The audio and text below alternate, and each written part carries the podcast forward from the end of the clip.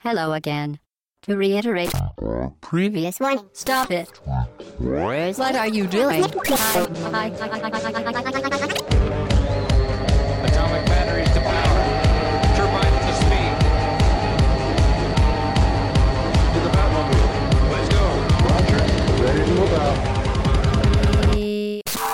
Hello again, très chères auditrices et très chers auditeurs, bienvenue. C'est le podcast au bas gauche droite.fr numéro 143 et cette semaine, c'est un thématique, un thématique qui a pour euh, sujet la localisation. Quelle place pour l'adaptation Point Avec un d'interrogation. sous-titre dans le titre. Avec un sous-titre dans le titre, tout à fait. Vous avez entendu Hobbs qui est avec nous aujourd'hui. Salut Chine et salut tout le monde. Fetch, Salut Chine, salut tout le monde. Alphonse Salut Chine, salut tout le monde. et nous avons un invité, Thierry. Bonjour. Qui es-tu Thierry? Euh, je suis euh, traducteur de jeux vidéo depuis euh, une quinzaine d'années maintenant. 15 ans seulement? Oh là là, Euh, techniquement 98 le début. ouais. Ah, avec la Coupe du Monde, Belle voilà. Il faut savoir qu'on est entouré de jeux vidéo. Ah, il y a des boîtes en partout, y et surtout des boîtes. boîtes PC. Ouais, Ah oui. C'est le truc qui a disparu aujourd'hui, euh, c'est les grosses boîtes comme ça. Parce que tu bosses essentiellement sur des jeux d'aventure et des jeux PC en tout cas. Oui, principalement, même si on fait aussi un peu des jeux consoles. Mais disons que moi j'ai historiquement plus une culture PC, on va dire. Très Voilà. bien. C'est important de le noter parce qu'on verra le- tout Oui. le processus de localisation, etc. par la suite.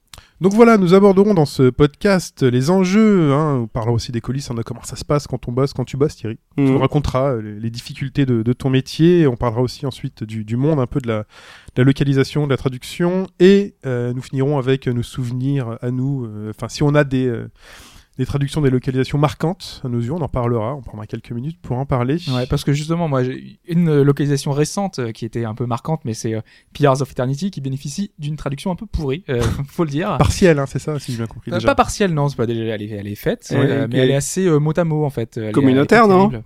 Elle est pas communautaire, hein. Euh, parce que depuis elle a été reprise par Ah, pas bon, mal de fans, euh, mais euh, ce sont des patchs euh, amateurs, donc. euh, ok, au départ elle était fan pas communautaire. Mais c'est pas Pillars. Mais Ouais. Euh, ouais, la, la, la traduction est un peu moisie. D'accord. Euh, Il y a des inversions de mots, des termes qui s'accordent pas avec le sexe de notre personnage. Il y a Mm. des formulations un peu maladroites qui font que les réponses ne veulent pas dire grand chose dans le contexte.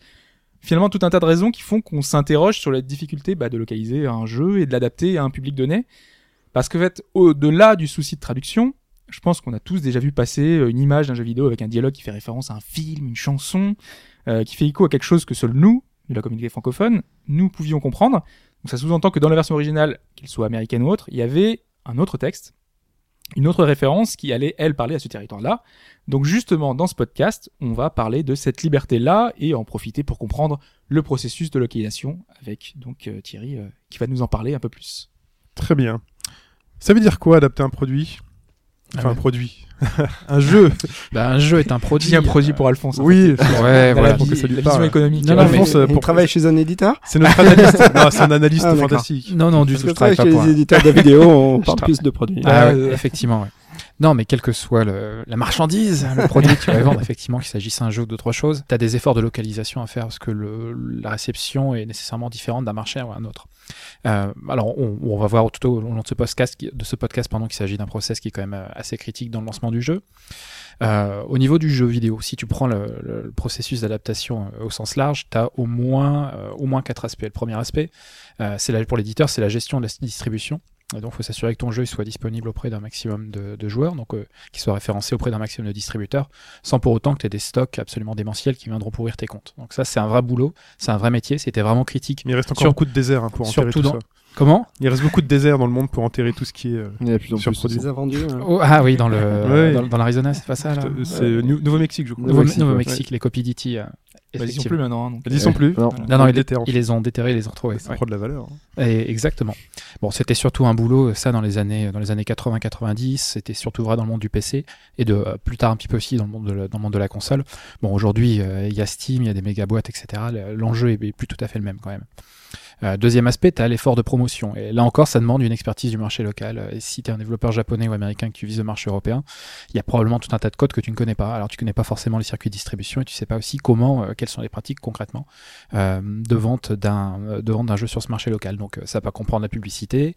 Euh, tu as les relations avec la presse aussi qui peuvent être un volet assez important. Euh, de plus en plus pour les jeux, notamment pour les indés, tu peux avoir des aspects de- d'animation de, communauté aussi qui sont, qui sont assez critiques. Mhm. Et, et tout ça, ça demande vraiment une expertise. Donc c'est c'est un, un vrai boulot. Euh, troisième aspect sur lequel on va largement revenir, bah, c'est l'adaptation du, du jeu lui-même, des éléments du jeu. Euh, ça peut toucher euh, au titre du jeu, euh, les jeux, les jeux japonais notamment qu'il faut. Il y en a. qu'il faut- Il et y en a beaucoup. il y en a, il y en a beaucoup. Ouais, On a discuté euh, juste avant, par exemple, Illusion of Gaia qui est devenu Illusion of Time, Ouais. euh, et des tas de jeux qui ont changé de nom comme ça au fur et à mesure de leur localisation. Ouais, ça c'est quand même c'est quand même pas anodin. Ça Et pour des questions parfois aussi, discutables, hein. on se demande encore pourquoi. Ouais, est-ce que- parfois c'est assez, c'est assez random. Hein. Tu te Ouais, dis ça, que ça passera peut-être mieux dans le truc. Time to Gaia. Ouais. Oui, enfin, je sais pas, par exemple, les Chevaliers de Baphomet qui, est- qui a dû garder ce nom-là euh, pour tous les épisodes, alors que, Ouais. au final, euh, ça n'avait plus un grand, grand sens dans les, dans les épisodes suivants. Oui, oui, oui. Bah, c'est peu. bah, le problème de Broken Sword, et c'est effectivement c'était une époque où on, on adaptait beaucoup plus les titres de jeu, C'est ça. et c'est pas très facilement adaptable. Les PKC, ça, ça le fait moyen. Donc c'est vrai que ça avait, ça avait l'avantage d'avoir certains cachés euh, à l'époque, mais Ouais. euh, en termes de logique sur la longueur de la série, ça, ça le faisait plus. Le trop. cinéma aussi, hein, on a été victime. Il y a toujours un parallèle à faire entre le jeu vidéo et le cinéma. Ouais, mais, ouais, euh, tout à fait. ouais. on traduit beaucoup moins aujourd'hui. euh, Enfin, bah, par exemple, X-Files ne s'est pas appelé X-Files. euh, tout de suite, ça s'appelait aux frontières, frontières du réel. Sous-titré, Ouais. ouais. du réel. C'était on a fait Ah, encore plus fort aux aussi. frontières du réel. On a traduit en anglais des titres anglais. Oui, The Hangover par exemple. Ouais. oui, Ouais. par Very exemple. Bad Trip. Ouais, Bon bref,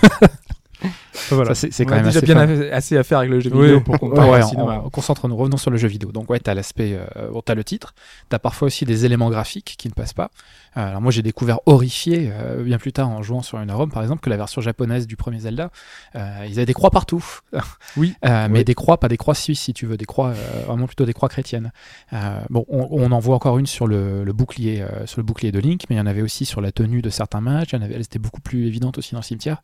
Et ça, c'était passé à la trappe dans la version, euh, dans la version européenne, celle que j'ai eu entre les mains quand j'étais, euh, quand j'étais petit. Euh, D'autres éléments, les noms propres, ah, ça c'est absolument critique. Il y a un dilemme entre, le, entre la fidélité à- au texte d'origine et euh, un effort d'adaptation euh, nécessaire. Juste une petite anecdote, j'en parlais tout à l'heure avec Ouais. Hobbes.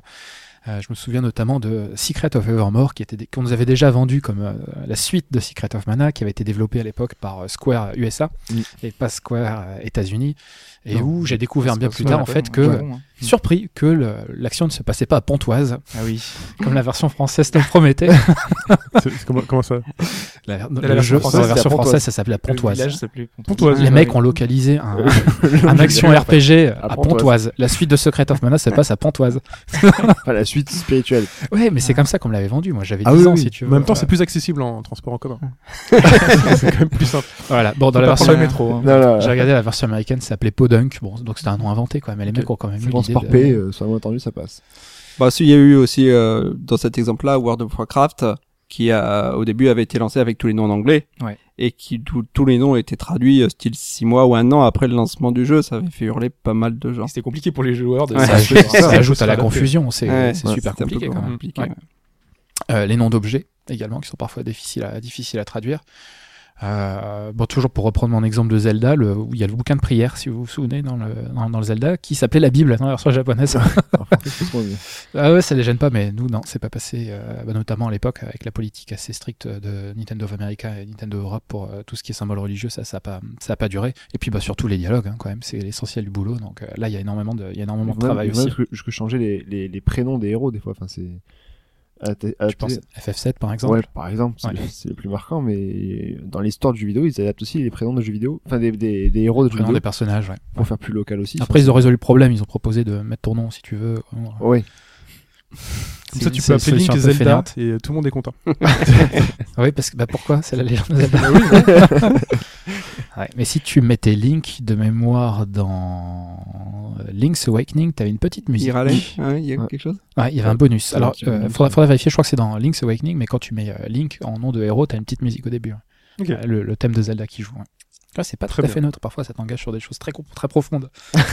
Et le dernier aspect aussi, as, pour certains jeux, tu as des certifications locales à obtenir dans ton effort d'adaptation. Typiquement, la certification euh, PEGI, par exemple, en Europe, pour s'assurer que ton jeu corresponde bien, euh, corresponde bien à ce public. Ouais. Et la transformation du sang rouge en sang vert, parfois quand Pour ça l'Allemagne, chez oui, nous. oui, oui. Tu Non, c'est pas chez nous, c'est les Allemands. Ah, c'est que les Allemands ça, oui, C'est à cause des Allemands c'est les le Allemands. gros problème Ouais. de, de l'Allemagne. euh, c'est ça qui fait des le, règles de censure qui. du pays, c'est vraiment c'est le c'est c'est à l'échelle de l'Europe en fait, faut que s'adapter à tous les marchés Mm. européens, c'est pas un seul marché, c'est ça qui complique le Ouais. localisation après. hein. D'accord. Et euh, l'historique de ces pratiques? On va revenir ouais, sur l'évolution un peu des jeux dans le temps, puisque depuis, euh, depuis que le jeu vidéo a été créé, euh, le, le jeu vidéo a énormément évolué, puisqu'on on est passé de jeux où le gameplay primait, où on avait simplement quelques actions dans un ping, dans un ping, dans un, dans un pong. Pong. On a justement euh, simplement ces deux barres et on se renvoie la balle. Il y avait quasiment rien à localiser, évidemment. Donc euh, petit à petit, euh, que les jeux ont évolué dans les années 70 et 80, on avait des, euh, des traductions qui étaient finalement euh, anecdotiques et tout le travail qui était fait était, euh, enfin, du travail euh, finalement amateur. Alphonse t'en t'en parlait un petit peu, enfin, de, de tout ce qui avait pu être fait à l'époque. C'était assez euh, anecdotique, un peu tout ça, au niveau des couvertures, au niveau des. Bah voilà, ouais, si tu prends l'adaptation au sens large, faut se souvenir les versions. Euh... parfois, c'était marrant. Il y a toujours un, il y a les, les versions européennes de jeux américains ou japonais, par exemple, qui étaient quand même assez funky. Bon, je vais pas parler des, euh, des jaquettes Master System ou Mega Drive qui étaient, qui étaient quand même assez, euh, qui étaient assez magnifiques. Vous vous souvenez de Golden Axe, par exemple Absolument pas. On- n'avait pas les mêmes jaquettes Master System, nous Ah non, pas du tout. Non, non, Non. non. Donc c'était vraiment à chier juste pour nous. Ben, en fait, euh, on avait des adaptations, on avait des dessins, euh, par exemple, améri- enfin, américanisés euh, de, Mhm. euh, de couverture euh, Oui. japonaise, quoi. Enfin, donc ça n'avait rien à voir. Notamment, je me rappelle de celle de Sonic 2 qui était assez. euh, Donc donc c'était vraiment à chier rien que pour nous. Ils ont fait faire chier les Européens. Bah, il y a qu'à voir- Non, mais même non. Il y en avait qui étaient très bien après. Oui, hein, oui. mais, euh, Parce que- System, je sais pas. Tu prends Suikoden, tu prends la version américaine de Suikoden. mais au niveau des illustrations, quand même, il y avait pas mal de différences. Ouais. Ok. Ouais, Ouais. généralement. Je me posais une question. Est-ce que la première adaptation, ça aurait pas été le nom de Pac-Man? C'est ce qu'ils disent, ouais, j'ai Ouais, j'ai vu c'est ça. la, ouais. la légende Ouais. de- dessus sur, par Le rapport à, premier. par rapport à Pac-Man. Ouais, c'était Pac-Man. ouais. Mhm. C'est Mais, difficile de euh, trouver un premier vraiment. euh, Ouais. Ouais. C'est le Premier. qui, est- qui m'est venu. euh, Parce que Pong n'était pas Ping à la base. Peut-être. C'est vrai, pourquoi ils ont choisi le deuxième élément comme ça, hein, je sais pas pourquoi. ça laguait trop, donc Ping, lag, tout ça. pas Non, mais c'est vrai que c'était des approches qui étaient quand même assez largement artisanales. Et euh, l'essentiel, notamment pour les éditeurs et les développeurs japonais, c'était de porter au moins le jeu en anglais, quoi. Ouais. Oui. Après, euh, je, si vous avez souvenir vous de, euh, d'un jeu France traduit en français dans les années 80, euh, un jeu qui ne soit pas lui-même déjà français, bien sûr. hein, ouais. Euh, Moi, mes premiers souvenirs de localisation, alors je suis pas un expert non plus hein, euh, dans l'historique. Je sais que dans le jeu d'aventure, euh, ça doit être The Monkey Island 1, le premier Lucas qui a été traduit. Et chez Sierra, ça a dû être King's Quest 5. Donc on est fin des années Fin 80. des années 80. Ouais. C'est là où le jeu vidéo commence à se démocratiser. Maniac Mansion que- sur NES est en français. Ah oui, il y Ouais. avait eu la, la Ouais. version Au- console au cachot, peut-être qui l'intrus. était... Ouais. Alors c'est c'est pas des, oui, c'était pas des traductions euh, extraordinairement Ouais. fabuleuses. Encore que celle de Monkey Island avait son charme d'une certaine manière. Oui, c'est devenu. euh, ouais. Maintenant, Les gens s'y sont habitués, Voilà, quoi. après coup, on Voilà.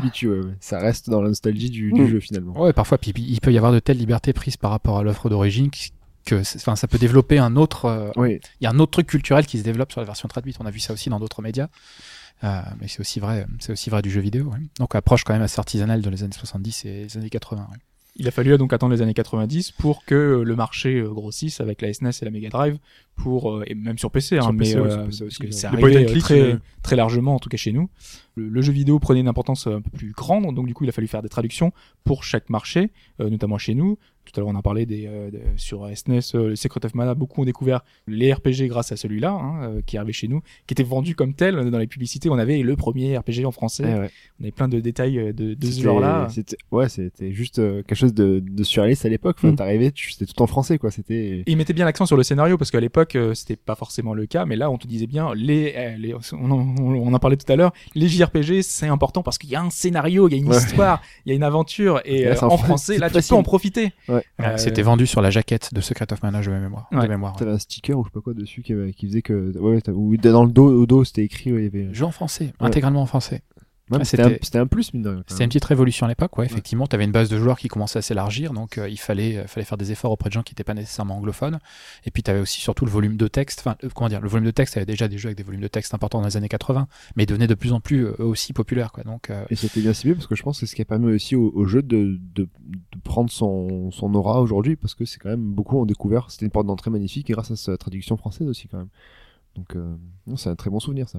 Chine, le jeu vidéo, premier prof d'anglais de France. que j'allais le dire. Ben oui, Mais je sais. J'attendais le moment. Il, il est dans, le- il est dans nos documents de travail. Premier professeur d'anglais de des années 90, c'est Ouais. vrai. Parce que même après sur PC de toute façon, on avait beaucoup de fantrad aussi. Euh, on avait beaucoup de patchs euh, qui Mm. pouvaient s'ajouter, des, Mm. des fichiers pour pouvoir euh, changer directement la traduction du jeu et qui Ça c'est un gros euh, avantage du PC aussi. Ouais, ouais, Parce ouais. que les communautés pouvaient traduire eux-mêmes et ensuite ben, par l'intermédiaire de patch te permettre de redécouvrir un jeu si t'avais pas tout compris quoi. Ouais. C'est c'est- Même pour des jeux euh, type euh, SNES, enfin, je sais que Seiken Densetsu euh, 3, Ouais. euh, le jeu est resté japonais et au final, euh, on a eu une version française, Eh oui. entre guillemets, euh, voilà, en récupérant ça euh, sur PC. euh. Ça a permis de découvrir qu'il y avait une, troisième transform- une deuxième transformation et que tu- le boss de fin était hyper simple en fait. je l'avais jamais pu le faire. Ouais, j'ai le même problème. C'était horrible. Bon, après, il y a l'arrivée du CD, l'arrivée des voix. euh, Enfin voilà, on voit le marché prendre de plus en plus d'importance. Euh, du coup, il faut des localisations de plus en plus, euh, on va dire, de, de qualité, parce que faut que le marché euh, suive. Il peut plus se contenter d'une traduction euh, un peu euh, bancale. Ça, ça marchera Ah, il y a- plus. historiquement, il y a un truc qui est aussi assez important pour la France, c'est euh, la loi Toubon. Ah oui, Euh, posé. euh, Voilà, milieu des années 90, je me souviens plus de la date exacte, peut-être 94, 95, 96, quelque chose comme ça, Mhm. qui a effectivement obligé les éditeurs à, à traduire intégralement euh, leurs jeux.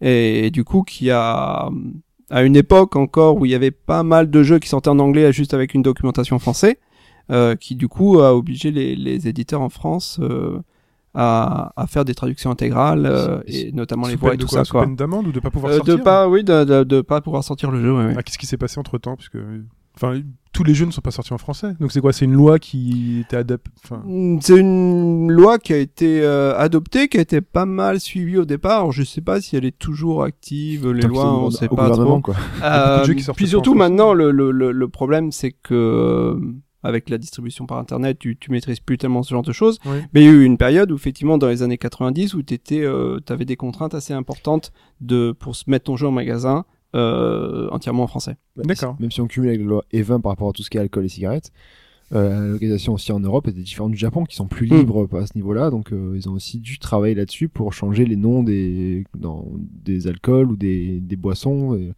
dans, dans, le, dans, les jeux, dans les jeux en Europe et en France. Quoi. la fameuse bouteille de champagne de Mario Kart, Oui, par exemple. par voilà. exemple. Ouais, ouais, ouais, il y a plein de, il y a pas mal de choses qui. C'est quoi cette anecdote?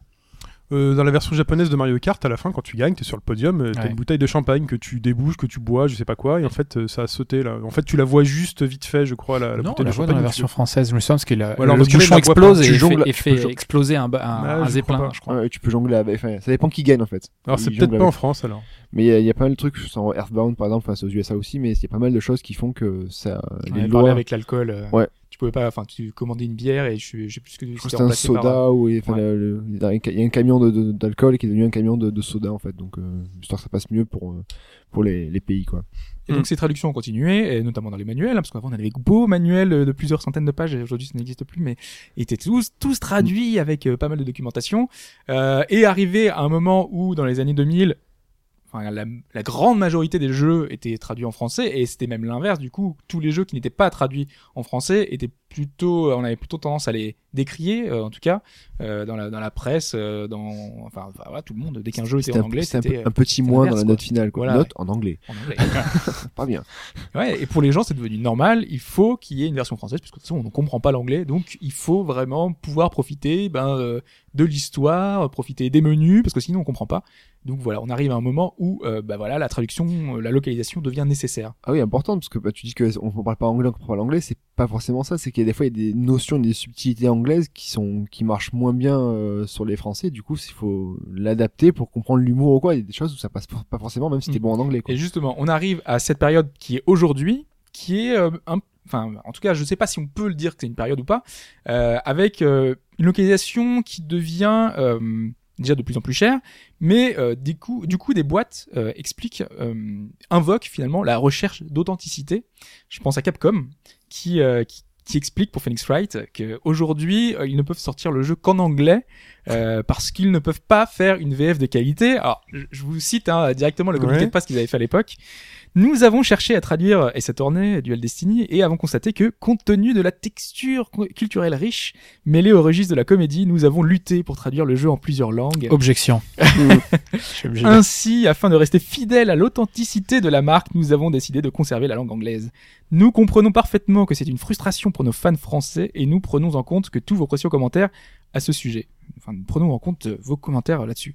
Nous espérons vraiment qu'à l'avenir, nous serons en mesure de vous apporter des versions traduites euh, de vos jeux Capcom préférés. Comme toujours, nous vous remercions beaucoup de votre soutien. Mais donc là, pour le coup, c'est c'est tellement compliqué pour eux, il y a tellement de subtilités euh, dans la culture, etc., que ça devient difficile à traduire. C'est et un donc, plus gros euh, investissement, quoi, en fait. Mais ils ont bien réussi à la traduire en anglais, ça dit. Ouais, ouais, Oui, c'est ça. C'est fou. Ouais. hein. Sinon, C'est- c'est autant en japonais, quoi. Ça, euh, Et il y a des versions françaises des premières, euh, des premiers épisodes premiers de Phoenix. Wright qui étaient très corrects. Il me semble, oui, oui, Ouais. moi j'ai Bah, bien d'y euh, avoir joué en. rien- y a rien y a ouais, rien ouais, ouais, il y Il a, il y a, trucs il y a très l'humour- il ouais. Ouais. ouais, non, c'est. Mais en tout cas, se pose la question de l'adaptation qu'on verra donc plus tard dans, le podcast, qui est une chose qui vient compliquer quand même pour les éditeurs, qui aujourd'hui est de plus en plus discutée. Tout à fait. On parle des, coulisses et du job? Let's go.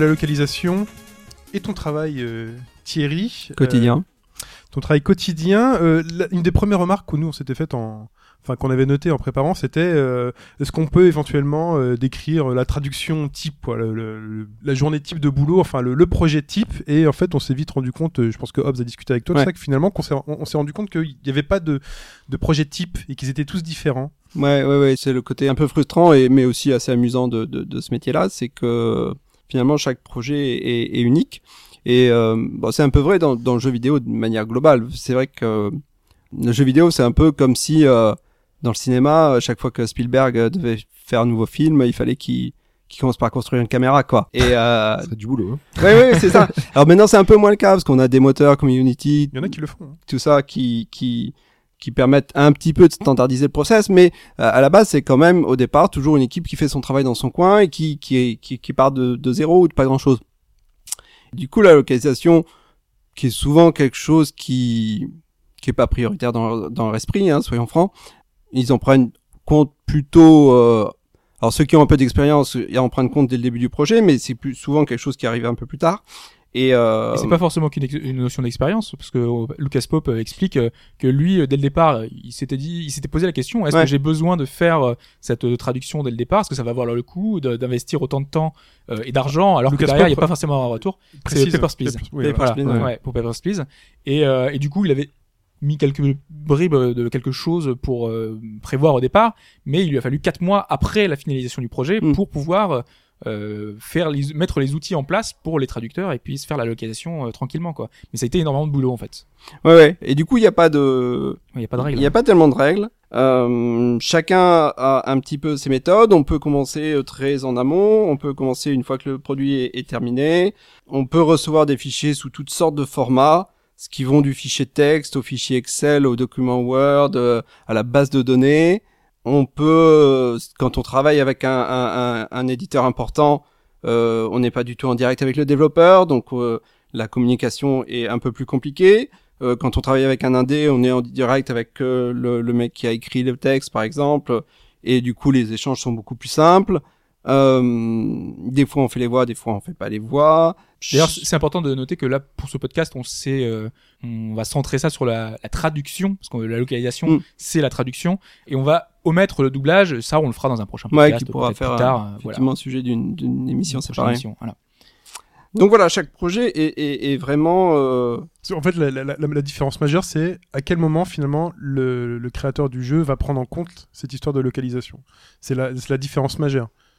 oui, oui, oui. Puis sur que ça, quel que- est voilà, quel est son Ces outils. voilà la manière dont il va dont il va l'envisager, euh, la manière dont il a construit son jeu. Surtout euh, s'il y a des, des jeux qui techniquement sont pas du tout été prévus pour. Moi, il y a des, des développeurs que je contacte et qui qui me disent ah oui euh, j'aimerais bien mais euh, vu euh, la manière dont c'est construit actuellement ça va être un cauchemar techniquement parce que euh, j'ai pas du tout pris en compte dès le départ des fois on va avoir des fichiers qui où nos textes sont au milieu du code euh, alors que des fois on va avoir des fichiers où, où le texte a été isolé de manière proprement des fois on va avoir du contexte sur ce qui se passe des fois on a des fichiers où il y a juste les phrases qui sont comme ça et il faut un peu deviner Ouais. euh, donc euh, voilà, c'est c'est chaque euh, c'est c'est un peu un jeu en soi-même quoi de découvrir le le, le chaque nouveau projet. C'est il y a À chaque fois, c'est nouveau. Une sorte de défi, quoi. Ouais, ouais, c'est il y a, il y a une phase de familiarisation, de, de, de, de découverte qui euh, Donc, qui est assez intéressante. Ça montre bien que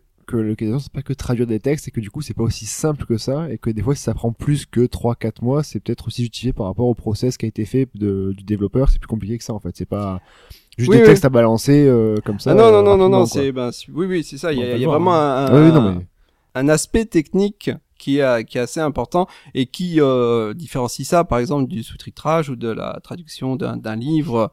Euh, c'est que mine de rien, il y a, voilà, il y a des contraintes et des, des spécificités qui sont euh, vraiment uniques à ce, à ce médium-là. D'accord. On voulait parler des, des contraintes et donc des. Alors, on- juste avant, Voilà, euh, oui. on va prendre le cas concret euh, d'un jeu. Là, tout tout ce qu'on va développer, ça va être le, le cas de Shovel Knight. On a voulu prendre un jeu qui soit un peu euh, dont on a parlé dans ce podcast et qu'on a bien aimé. Et en l'occurrence, vous l'avez euh, localisé. Oui, tout à fait. Ouais. Ça fait déjà quelques temps, hein, mais Mm. euh, en tout cas, ça va être un cas particulier. C'est pour ça, vu qu'on a, il n'y a pas de généralité possible. Tout à fait. Donc là, autant prendre un cas précis qui va pouvoir être intéressant et pouvoir voir un peu le process. Très bien.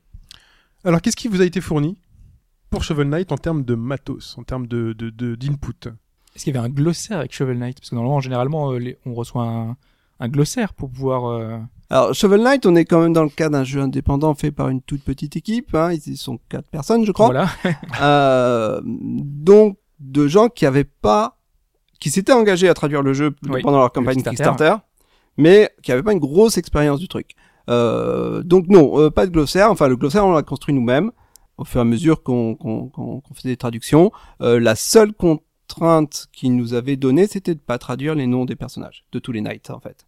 Euh, par rapport au glossaire, parce que, enfin, je, je, je parlais du glossaire parce que généralement, euh, dans beaucoup de jeux, il- c'est un document. Enfin, pour expliquer un peu ce que c'est qu'un que le glossaire, euh, c'est un document qu'on te fournit qui contient pas mal d'éléments sur l'univers du jeu, ce qu'on te demande finalement de garder, de pas garder, c'est ça? Oui, alors le, le techniquement le glossaire, forme, en fait? non, techniquement le glossaire c'est c'est euh, un document Excel avec tous les noms, enfin tous les noms spécifiques à, à l'univers, Ouais. euh, qu'on construit pour avoir une traduction qui est cohérente, pour se, se dire euh, bon ben voilà tel mot on le traduit par tel euh, de telle manière quoi. Ouais. Donc il y a tous les noms de lieux, les noms d'armes, euh, tous les éventuellement les noms inventés de l'univers euh, et tout ça. Après on a, enfin on demande, on n'a pas toujours hélas, mais on demande toujours ce qu'on appelle le game design document, qui lui est le document qui est utilisé par l'équipe de développement pour en interne être d'accord, donc euh, savoir, et c'est là où on va avoir les descriptions des personnages, les descriptions des lieux, euh, un condensé de l'histoire, de ce genre de choses. Euh, ce sont des documents qu'on n'a pas toujours parce que un, ils sont très confidentiels, donc euh, il y a pas mal de développeurs qui sont un peu nerveux Pour les grosses boîtes, j'imagine que ça devient Ouais, compliqué. voilà, ouais. exactement. Euh, deux, entre le moment où le game design document est créé en début de projet et la fin de projet, il y a souvent des choses qui ont énormément changé et euh, les, les, les documents de game design sont pas forcément mis à jour. Donc ça veut dire que des fois ils sont aussi un peu périmés. Et euh, dans le cas d'une équipe de quatre personnes comme Shovel Knight, je pense que le game design document n'existe pas vraiment. c'est ça. Euh, c'est l'avantage de travailler euh, tous ensemble de- sur une petite équipe. Euh, finalement, t'as pas besoin de formaliser, les choses de manière aussi importante. Mais tu, tu vois le jeu Alors là, euh, alors ça dépend. c'est la, la réponse.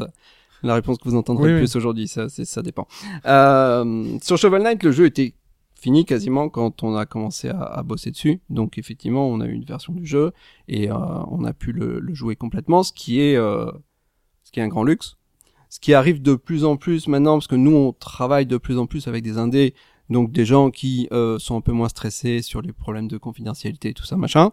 Euh, mais effectivement, quand tu travailles avec un, un éditeur important, c'est quasiment impossible d'avoir une version bêta du jeu, euh, soit parce qu'elle n'existe pas encore, ou qu'elle fonctionne très mal, ou qu'elle fonctionne qu'avec des outils de debug, euh, Mhm. ou des choses comme ça, euh, pour des problèmes de, de confidentialité aussi. Par exemple, j'imagine que, Ah. enfin, quand tu bossais sur des Star Wars, enfin, ça doit être plus compliqué. C'était ouais. ouais, ouais, c'était un peu tendu, ouais. Parce que, par exemple, vous avez bossé sur, euh, enfin, avec euh, Euh, on a fait, on a, on a participé au Kotor. Mm. Kotor, c'était des gros projets sur lesquels il y avait des équipes de traduction assez importantes, mais effectivement, on a fait pas mal de, de persos de Kotor. Euh, on avait fait X-Wing Alliance, on avait fait les, les, les encyclopédies sur l'épisode 1, ça c'était un peu tendu euh, parce qu'il n'était pas encore sorti. Et euh, pour ceux qui, qui se rappellent de cette époque, euh, euh, c'était un événement assez secret. exceptionnel, Ah bah, ouais. quoi. Euh, Donc t'as su tout ça à l'avance?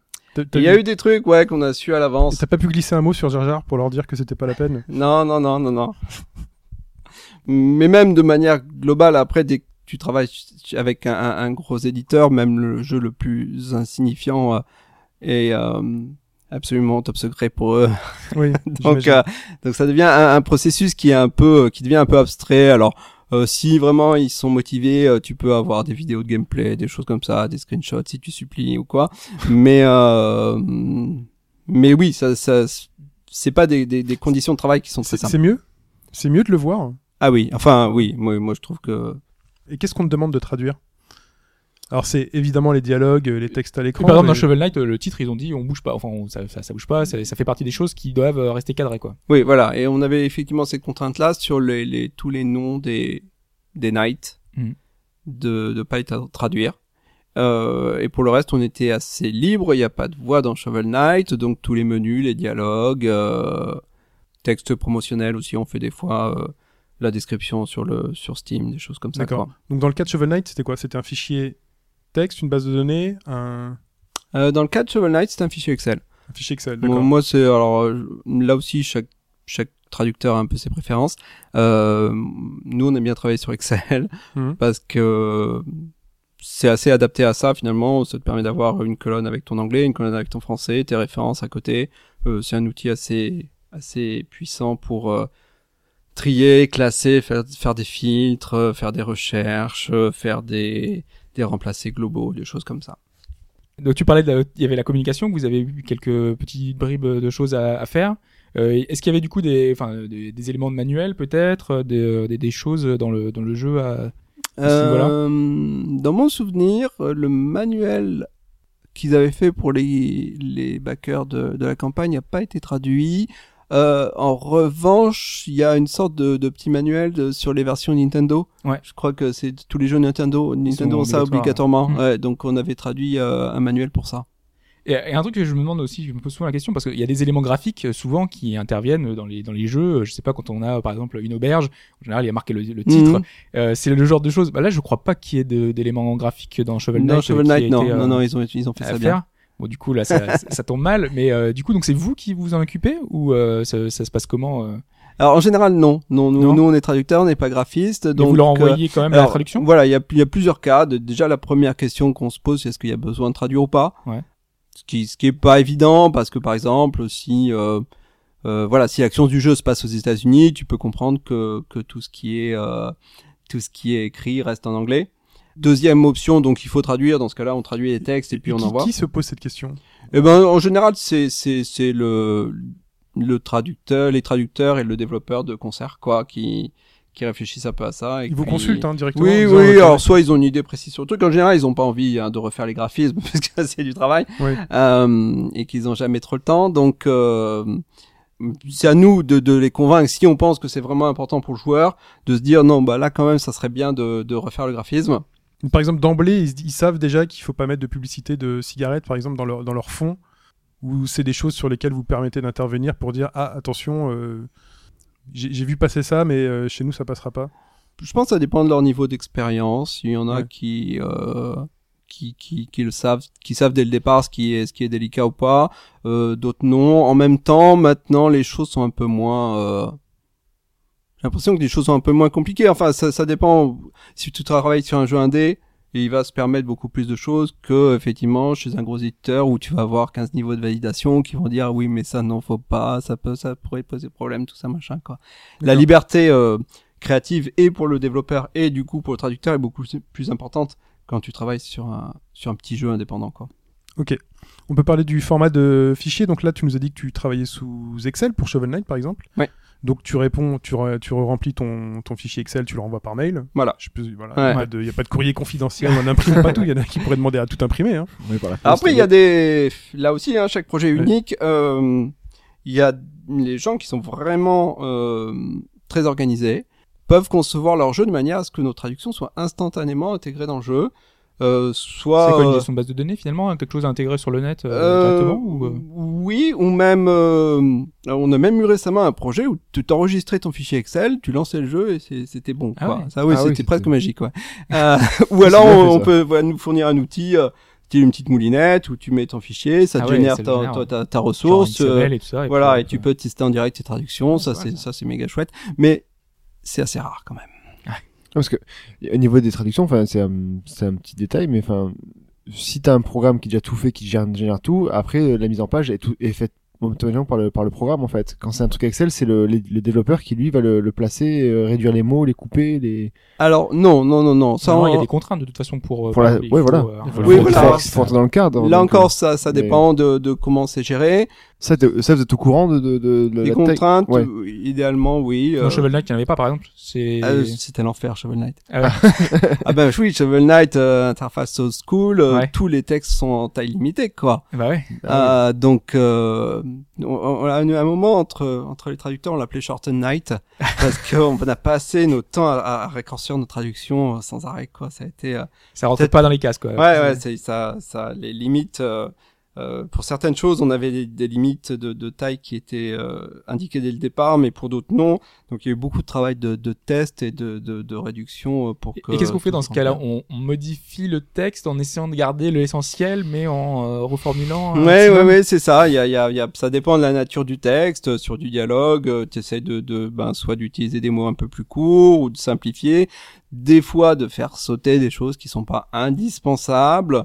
Pour les menus, ça- c'est un peu plus délicat. Des pareil. fois, t'es obligé d'abrévier. C'est un peu moche, mais. indispensable, c'est à votre, euh, c'est vous qui décidez ou vous avez quand même un dialogue avec le, le développeur pour savoir si c'est indispensable ou pas? Parce qu'il y a peut-être un détail qui paraît euh, pas grand chose pour le Ouais. traducteur mais dans, qui le en che- fait dans le cas de Shovel Knight, je pense pas qu'il. Oui, y ait- dans le Il y a non, des- mais- ouais, mais c'est ça justement. Enfin, euh, on revient à la question du contexte. C'est, c'est- pour nous, c'est important d'avoir un maximum de contexte parce que justement, c'est ce qui nous permet de prendre ce genre de décision-là. Ouais, voilà. Et, euh, et c'est là-dessus on insiste pas mal auprès des développeurs de jeux pour que euh, on, comprenne plus plus t'as une compréhension intelligente de ce que tu fais, euh, plus ça veut dire que un tu peux utiliser ta liberté créative pour euh, améliorer les choses euh, dans certains cas.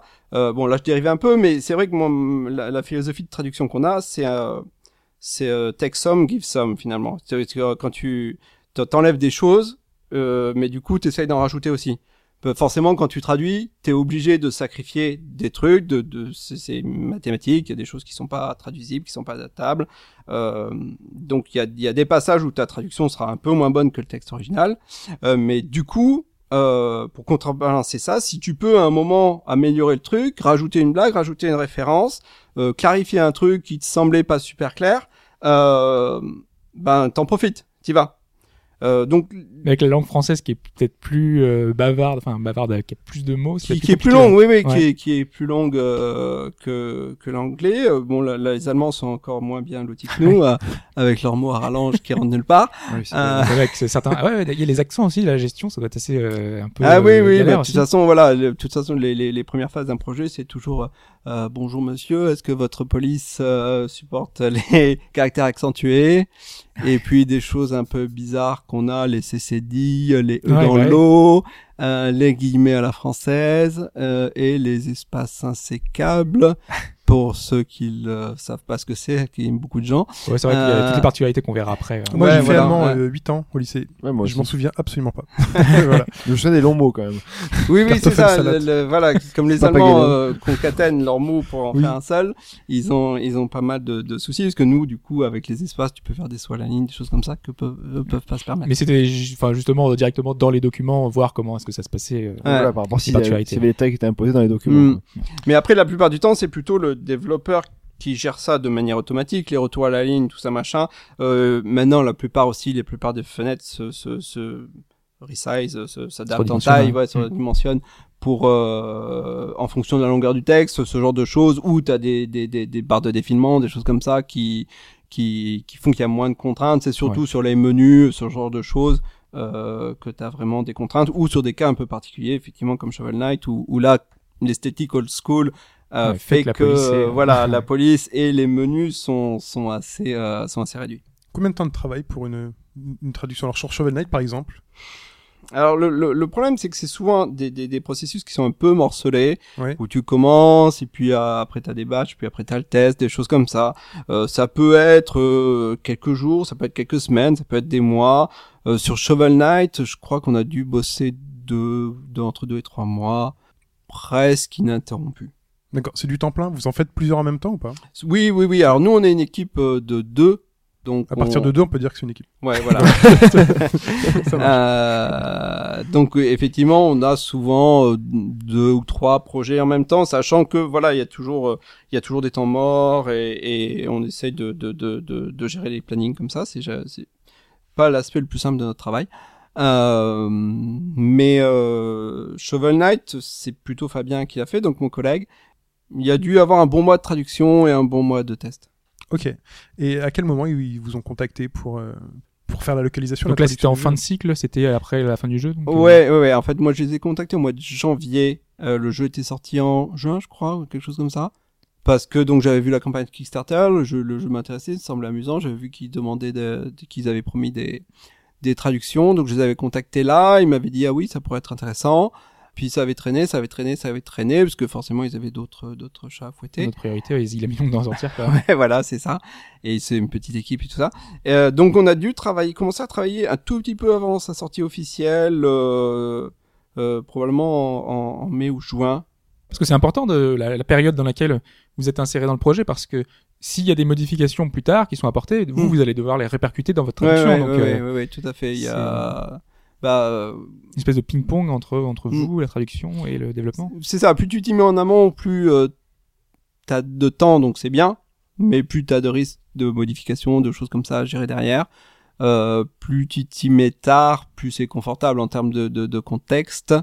Euh, mais plus les délais sont un peu plus stressés. Enfin bon, ça dépend des projets. Sur Shovel Knight, ils étaient pas.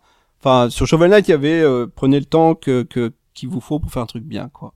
Parce que chez Ubisoft, euh, ils avaient expliqué notamment, euh, je sais plus, c'était- je crois que c'était Hero 6, euh, ils avaient pas mal galéré, par exemple, euh, ils avaient des retours de bêta et ils faisaient des modifications euh, de, de certains sorts, de certaines, de certaines choses. Ah oui, oui, oui, et ça demande de faire de la, de la retraduction finalement, parce qu'à chaque fois que tu modifies un petit peu ton sort, Hmm. euh, la, la dénomination ou un- quelque chose comme ça, bah du coup, faut faire un retour et donc le modifier en direct à chaque fois. Et donc euh, c'est c'est un peu compliqué, un peu compliqué quoi. Oui, oui, oui, c'est c'est c'est sur les sur les gros jeux, sur les quand t'as des grosses équipes de développement, t'as beaucoup de, beaucoup de choses qui changent, les, des termes de glossaire, des, des des adaptations, tout ça. Donc si ça a pas été euh, organisé très très bien dès le départ, ça peut vite devenir des des usines à gaz euh, assez euh, assez effrayantes. Est-ce qu'avec euh, le fait que maintenant les jeux sortent en même temps partout, sur tous les continents, sur tous les, sur tous les marchés, Mm. est-ce qu'il y a des choses qui ont évolué? Vis-à-vis de ça Est-ce que tu as vu toi des progrès euh, dans les projets euh, ou du fait que vous soyez plus pris en compte plus tôt, mieux? Non, c'est plutôt l'inverse. Non, les conditions Plus de va, travail se sont va. plutôt dégradées, oui. Ah bon? Oui, oui, parce que sur ce genre de, de, de très gros projets, justement, euh, on Pourtant, on en aurait pu tout penser cas, l'inverse, qu'il Ouais, y a c'est une ça. professionnalisation, il y a le fait qu'ils Ouais, oui, connaissent oui. comment ça se passe. Nous aussi, on espérait ça quand il y a 15 ans. On était au début du truc, on se disait, euh, bon, euh, au fur et à mesure des années, les choses iront de mieux Ouais, en bon, mieux. Mais en fait, non, non, non, c'est euh, sur ce genre de projet-là où il y a des gros enjeux financiers, des grosses équipes et, et, et tout ça, t'es de plus en plus, t'as de plus en plus l'impression d'être, de faire partie d'une grosse machine qui déshumanise un petit peu le travail, quoi. Et où finalement, on t'envoie des, des, des, des batchs de textes à traduire. Euh, euh, moi, je, bon, quelque chose sur lequel je me suis souvent plaint, mais euh, euh, je vais pas donner d'exemple précis parce que j'aime pas dire du mal, mais style, euh, on, on t'envoie euh, une liste de noms de sorts à traduire. Ah, c'est super. Et ils font quoi ces sorts? Euh, On sait pas encore. Bon, alors tu traduis les noms de sorts et puis euh, tu les renvoies. 15 jours après, ah voilà la description de tous les sorts à traduire. Ah, ah non, donc maintenant je comprends les sorts. euh, Est-ce qu'on peut changer les noms des sorts? Ah non non, maintenant c'est trop tard, ils sont déjà intégrés. Et ça les gêne pas Super. Ah non. euh, Ouais, non. Bon, C'est ça, parce qu'ils ont, ils ont pas un droit de regard justement sur ce qui a été fait. Ils se disent pas, euh, je sais pas, la communauté va mal le recevoir, donc du coup, hop, ça- ils vous font modifier des choses euh, par rapport à ça? Tout est une question de priorité. Justement, le Donc, fait que ce soit euh, mondial, maintenant que ce soit un média quand même assez, assez, euh, assez important dans le, dans le monde, enfin, la localisation n'est pas, n'est pas devenue une, pas une priorité, mais quand même un point important dans le développement. Enfin, c'est quand même, euh, enfin, s'ils mettent ça de côté, ils font ça à la va-vite ou euh, à l'arrache, ils s'en foutent de ce que le nom du sort, s'il a bien en relation avec ce qu'il fait. On aurait pensé l'inverse quand même, hein, c'est un peu dommage. Euh, L'idée, c'est pour les éditeurs, l'impression que ça me donne en tout cas, c'est pour les gros éditeurs, c'est d'arriver à un niveau de qualité suffisant, ce qu'on va appeler ça. Le niveau de qualité, grosso modo, les gens, c'est pareil pour le développement du jeu de manière globale, quoi. Hein, c'est pour ça qu'on trouve des fois des bugs, des trucs comme ça. Il y a de toute façon des contraintes à gérer, des contraintes de temps, des contraintes de budget euh, et tout ça. Et euh, donc l'idée c'est d'arriver à un niveau de qualité suffisant. Euh, et de fait, c'est ce qui se passe aujourd'hui quand tu vois les, traductions de jeux. Euh, t'as quand même, c'est extrêmement rare d'avoir des, trucs qui sont calimiteux quoi. Ce que t'avais il y a, il y a il y a Ça- ça 10 arrive, ans, il y a ouais. 15 ans, t'avais des trucs, mais c'était sur des gros jeux. Enfin, moi, je me souviens du premier Baldur's Gate, euh, qui a une traduction française qui a pleuré, quoi. Enfin, qui a- euh, aujourd'hui, ça, c'est un truc qui n'existe plus. En revanche, avoir le niveau de polish qui va faire que, que tu vas aller de cette qualité globalement satisfaisante à une vraiment bonne traduction ou un vraiment bon jeu, c'est là-dessus que, que, que c'est un peu compliqué, quoi. Et que certains savent le faire. Enfin, voilà, tu vois très bien dans les dans les jeux qui sortent, il y en a qui prennent le, le temps et, qui se donnent le mal de, de, de, de faire un truc qui est vraiment fignolé. Et puis euh, t'as le reste de l'ensemble de la production qui est une sorte de, de, de qualité standard, euh, voilà, pour que les gens se plaignent pas, quoi. Et tu parlais de, justement de fignolage et de bugs. Euh, les tests, tout à l'heure, t'en parlais. Il y en a que vous faites de votre côté. Il y en a aussi de du leur, parce que par exemple pour, pour Dreamfall Chapters que vous aviez fait, bah, c'est eux qui testaient finalement. En général, on insiste pas mal pour faire ce qu'on appelle le LQA, Linguistic QA, Mhm. donc euh, test linguistique. Parce qu'en tant que traducteur, tu sais, tu, tu, tu, tu anticipes là où il y aura des problèmes. Tu sais les passages où tu as traduit où t'es t'es pas complètement sûr du contexte. Tu sais euh, les passages où il va y avoir un générateur de phrases euh, euh, qui risque de pas forcément bien marcher. Et, et, et surtout, il y a un truc qui est vraiment extraordinaire, c'est que quel que soit le temps que tu as passé sur la traduction, à partir du moment où tu la vois en contexte, tu trouves une meilleure traduction. C'est vraiment, c'est vraiment euh, très très impressionnant quoi. Le, le fait de, de, de, de voir les choses euh, dans le contexte du jeu, d'un coup tu dis ah mais voilà, ça serait mieux ça ou, ou, ou ça serait plus amusant ça ou euh, et donc c'est une phase où, où, où si t'as le temps, tu peux beaucoup beaucoup justement fignoler ta, ta Ouais. traduction, améliorer et rajouter le truc qui en fera euh, une, bonne traduction plutôt qu'un truc. Prendre en euh, compte l'état d'esprit du personnage, Oui, la oui, situation oui, d'urgence par exemple. puis, oui, de- voilà. Et puis être dans toi, dans l'ambiance du truc, quoi. Parce que finalement, quand on travaille sur un fichier Excel, euh, donc c'est sympa, mais c'est un peu aride, quoi. Ouais. Alors, tu essayes de te mettre euh, des musiques de jeu qui sont dans l'ambiance, des trucs comme ça. Tu essayes de, de, de te projeter de, de, de- d'une certaine manière. Euh, pour faire quelque chose qui, euh, de toute façon, le but de la trad, c'est au final, c'est que ça soit le plus transparent possible, quoi, que ça, que, que tu sois dans, dans l'ambiance. Donc, euh, mais ça reste un truc qui est assez abstrait. Et quand t'es dans le jeu, euh, voilà, ça s'explique pas. T'es, d'un, coup, les, les choses paraissent plus naturelles. T'as plus de recul aussi sur ton travail parce que Oui. c'est pas juste une, une série de phrases et tout ça. Donc, euh, donc il y a, y a, y a vraiment moyen de, de d'améliorer les, les, les choses quand tu fais ça. Et et les éditeurs de leur côté, alors euh, c'est pareil, ça va dépendre. Les gros, on, on va avoir, vont faire appel des, des sociétés qui sont spécialisées là-dedans, dans, dans, dans le dans le QA, dans le test, euh, et technique et linguistique. Parce que là, le, enfin, le patch de langue peut, enfin, faire sauter le, le, le jeu. Enfin, euh, je me souviens d'un jeu là, c'était la version allemande qui faisait que ça, le jeu marchait plus quand. euh, euh, Oui, oui, oui. Alors après, effectivement, ça peut euh, Simplement en allemand. Alors c'était juste parce qu'il y avait soit un caractère, soit un truc trop long, soit un truc qui faisait que ça marchait plus. Ouais, ça, ça- oui, oui, il peut y avoir des, des, des bugs qui sont introduits par, par un problème, euh, par un problème lié à la localisation. On peut parler des outils? Ouais. Est-ce que tu utilises, euh, toi et Fabien, Ouais. des, des, des, des ou- des outils, des logiciels particuliers pour travailler, hormis Google Traduction hein, oui, oui, non, ça c'est la base. que vous ouais, utilisez. euh, Euh, pas tellement. Euh, mais on est, euh, C'est rassurant. non, non, on n'utilise pas tellement d'outils, mais on est un peu une Ah. exception. Ouais, Ouais, parce a- que, enfin, moi, je sais que, enfin, ma sœur travaille dans le sous-titrage Ouais. et utilise énormément euh, Trados, Ouais. qui est un logiciel qui t'aide, mais qui te simplifie euh, totalement la vie, qui te, euh, qui, te, voilà, qui te fait, c'est une mémoire de traduction et il y a des termes, des choses qui reviennent très souvent. Donc, automatiquement, il te remplit euh, tout pour faire un dans manuel. Euh, on, on, on remplit quelque chose et hop, ça génère automatiquement quasiment ta, ta page de manuel avec des trucs génériques, quoi. Mm. Et, et ça marche super bien.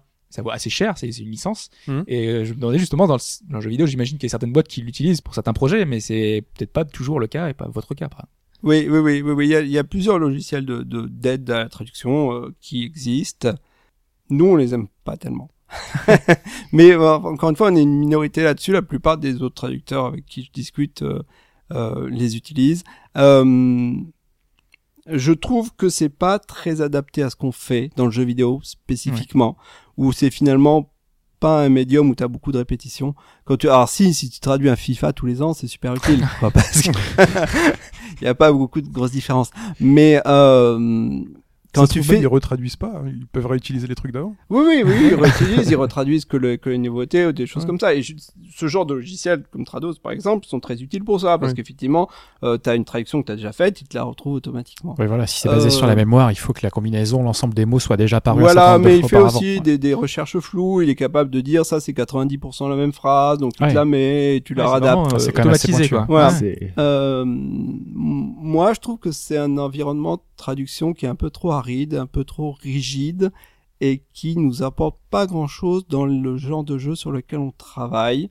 Et euh, j'ai tendance à penser que même si c'est la même phrase en anglais, j'ai pas forcément envie de la traduire de la même manière, suivant le contexte, suivant le.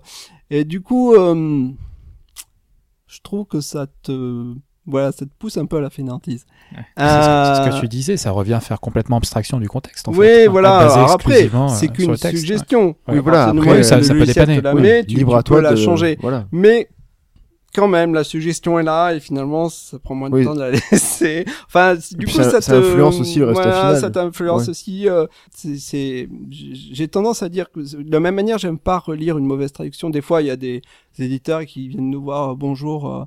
On m'a fait une traduction pas chère, mais euh, je me rends compte qu'elle est super mauvaise. Euh, Est-ce que vous pouvez nous la refaire, mais pour pas cher aussi? Parce que Déjà, il y a une traduction, alors forcément, ça sera moins de travail, quoi. C'est Il juste faudrait retraduire la traduction finalement, la réadapter. Euh, c'est ça ouais, c'est ça, Ouais. mais finalement, euh, re... améliorer une mauvaise traduction, C'est dur, hein. autant de travail, voire, pi- Voire plus, de travail, ouais, que de... vous perdez l'ambiance, vous Ouais. perdez le contexte. c'est- t'as, t'as ce- t'as- t'as- enfin, je préfère partir de zéro en général. Il vous redonne la base de, enfin le, le fichier brut euh, non traduit du coup. Euh, ouais, ouais, ouais, ouais, ouais. Alors, tout- des fois, on le fait vraiment pour rendre service. J'ai fait sur, sur certains indés qui me l'avaient demandé ou quoi. Euh, et parce qu'on sait qu'ils ont pas beaucoup d'argent, tout ça. Donc, euh, mais de fait, souvent, j'utilise pas beaucoup du matériau de base. Et, et je trouve que c'est plus euh, gênant qu'autre chose. Mais donc voilà, pour revenir aux outils, moi, je les trouve pas adaptés à mon métier. Euh, on travaille avec Excel depuis maintenant euh, 10 ans. Je fais de la pub pour Microsoft. Là, mais... Euh, mais je trouve que c'est un outil incroyable Microsoft. et surtout euh, sur lequel moi je développe un peu des macros. Donc on s'est fait depuis 10 ans, on s'est fait des trucs, des macros qui nous servent pour les trucs qui sont importants, gestion Voilà, de vous automatisez, hein, ça. c'est Voilà, automatique. ouais. hein. Mais euh, c'est un peu dommage qu'il n'y ait pas, euh, et finalement on en parle souvent entre traducteurs, qu'il n'y ait, il n'y ait pas un outil qui soit vraiment adapté spécifiquement euh, Aux jeux vidéo. euh, ouais, voilà, à, à ce travail-là ou qui permettent de, de, de, d'avoir juste certaines fonctionnalités qui seraient utiles parce que effectivement pour le glossaire c'est, c'est pratique et tout ça, mais euh, mais voilà, moi je, je, je, je préfère encore. Justement, euh, par- parlons des, des spécificités du, du jeu vidéo. En quoi, en quoi le jeu vidéo est spécifique dans le métier de la traduction? Il y a deux choses euh, qui sont importantes, enfin, je pense qu'il euh, qu'il démarque un peu du reste. C'est un, un vocabulaire qui est un peu propre aux gamers. Hein, finalement, euh, alors surtout quand on parle de phrases techniques ou tout ça, mais même euh, même un peu dans le dialogue et tout ça, c'est quand même un, un ton qui, euh, qui est pas tout à fait pareil que quand tu traduis euh, euh, un livre ou un film. Euh, et toutes les contraintes techniques, bien sûr, euh, qui sont le- les plus déroutantes pour quelqu'un qui est pas familier avec cet univers euh, qui vont être les contraintes de place, le, le manque de contexte, l'interactivité, le fait que tu as des générateurs de phrases, par exemple, hein, ça c'est toujours... euh, C'est ça, c'est tout ce qui est dynamique Euh, finalement. oui, ça voilà, va être c'est- le, le, le sexe d'un personnage va faire que une phrase aura euh, devra être traduite, enfin avec en féminin ou masculin. Ça change totalement. euh, Enfin, il va falloir le, le sens, euh, enfin Oui, du jeu oui, quoi. Il va y avoir euh, traductions. on a souvent, par exemple, des variables dans nos textes, Ouais. quoi. Euh, donc, euh, vous Telle avez- attaque euh, va faire telle ouais, chose. voilà, euh, où vous avez récupéré euh, tel objet, pourcentage N, Ouais. et ça va être remplacé par un nom d'objet, ou des, des choses qui sont construites. Euh, bon, là, on travaille sur un action RPG, par exemple, et euh, le, le classique de l'action. RPG, c'est le... Bien tenté. euh, si, si, c'est Victor Van. Ah ouais. euh, qui est plutôt sympathique d'ailleurs. Et le classique de la- de l'action RPG, c'est de, c'est le générateur de noms d'armes. Avec le hack, enfin le Ouais. slash, enfin le. Ouais, c'est Le ça. loot. Qui, qui, tu, tu, à chaque fois que t'as une arme, donc t'as un nom de base, t'as souvent un préfixe, un suffixe, euh, l'épée de feu euh, de machin bidule, euh, et, et, et tout ça, ça marche très bien en anglais, mais dès que tu veux le traduire, plus rien ne passe. Ah oui, quoi. ça, ça veut plus rien dire. Mais parce que les adjectifs s'accordent en français, en allemand, en espagnol, alors que ouais, ils s'accordent pas en anglais, l'ordre des mots n'est pas le même. Sur un Diablo, ouais, c'est- enfin tout tout Ah, ce ça, type de jeu, ça te Ouais, c'est, c'est, c'est, et alors ça, euh, voilà, c'est vraiment un classique du genre, donc là, on est en plein dedans. Euh, Donc quand, c'est comme ça, donc du fait qu'on ait une grammaire très riche, euh, beaucoup d'accords, euh, et que, c'est, euh, que ces textes sont imbriqués dans des algorithmes, les développeurs doivent retravailler leurs algorithmes de, de- Oui, généralement oui, oui, idéalement, euh, oui, idéalement, oui. Si tu veux un bon résultat, Ouais. effectivement, euh, tu, tu vas leur dire, euh, bon bah voilà, maintenant il faut que vous prévoyez que les mots ont, ont un genre euh, masculin, féminin, plus un neutre pour l'allemand, euh, et que il faut que du coup euh, on puisse on puisse gérer ça avec donc ils rajoutent des variables, des choses comme ça. Euh, Il y a des voilà des développeurs expérimentés comme Blizzard font ont ça qui, est- qui, qui est Ouais, c'est intégré qui, depuis très longtemps. Mm. Euh, et qui marche très bien. Euh, les autres, euh, ben, tu leur expliques comment faire. Et Et il y en a pas qui disent non. Euh, Il y en a qui disent non, oui, Ah, il y en a même. qui disent euh, mais alors si vous mettez que des noms d'armes masculins, ça devrait marcher. Ah, c'est ouais, ça, ça sera moins beau Ah ouais, quand même. c'est le pragmatique, euh, c'est le mec pragmatique derrière son mec. Enfin, ouais, le c'est ça, ouais. euh, hein, des euh. adjectifs euh, qui qui s'accordent pas. euh. Oui, enfin, en formidable épée, ça marche dans les deux cas. mais euh, va leur dire euh, oui, c'est on peut le faire, mais c'est moche quoi. Ok. Mais des fois, il y a des jeux, voilà, si c'est moche, c'est pour ça. Et tu, par- et tu parlais du contexte aussi. Euh, moi, je trouve que c'est important de, de parler de ce contexte-là parce que, enfin, je suis pas à la cinéma, à la télé, euh, quand on va faire de, de, de la traduction, derrière, bah, ils ont souvent le visuel. Là, Ouais, tu on disais, sait ce qui se passe, plus ou voilà, moins. vous l'avez pas, vous avez pas le contexte. Sur les Harry Potter et les Star Wars. euh, Oui, il y a certains trucs. Même quand ils font le délicat. doublage, euh, ils avaient pas grand chose. Ah, c'est pas les images non plus. Euh, Ah, je, je crois que pour le doublage de, de- de- de- des- du- des Star Wars, des premiers Star Wars, ils avaient que les bouches en fait. Ils avaient un grand, grand écran noir avec que les, les bouches des acteurs. Ah oui, C'était un peu tendu. Enfin bon, bre- bref, on digresse. Euh, Ouais, parce que par exemple, moi j'avais euh, l'exemple euh, d'une traduction qui avait été euh, assez décriée, c'est Mars Wars, Mars Wars Log, Ouais. Euh, pas la version française, parce que la version française c'est un jeu français de Spiders, et, et, pourtant, et pourtant Oui. euh, la version française, euh, nous, on, Oui. a, on a fait du test dessus, on a corrigé pas mal. de vrai Mais bon, oui, oui. Et ben, en tout cas, il y a une version. qu'il l'avait développé en anglais, pour être honnête. En plus, ah bon. Il me semble. Ouais.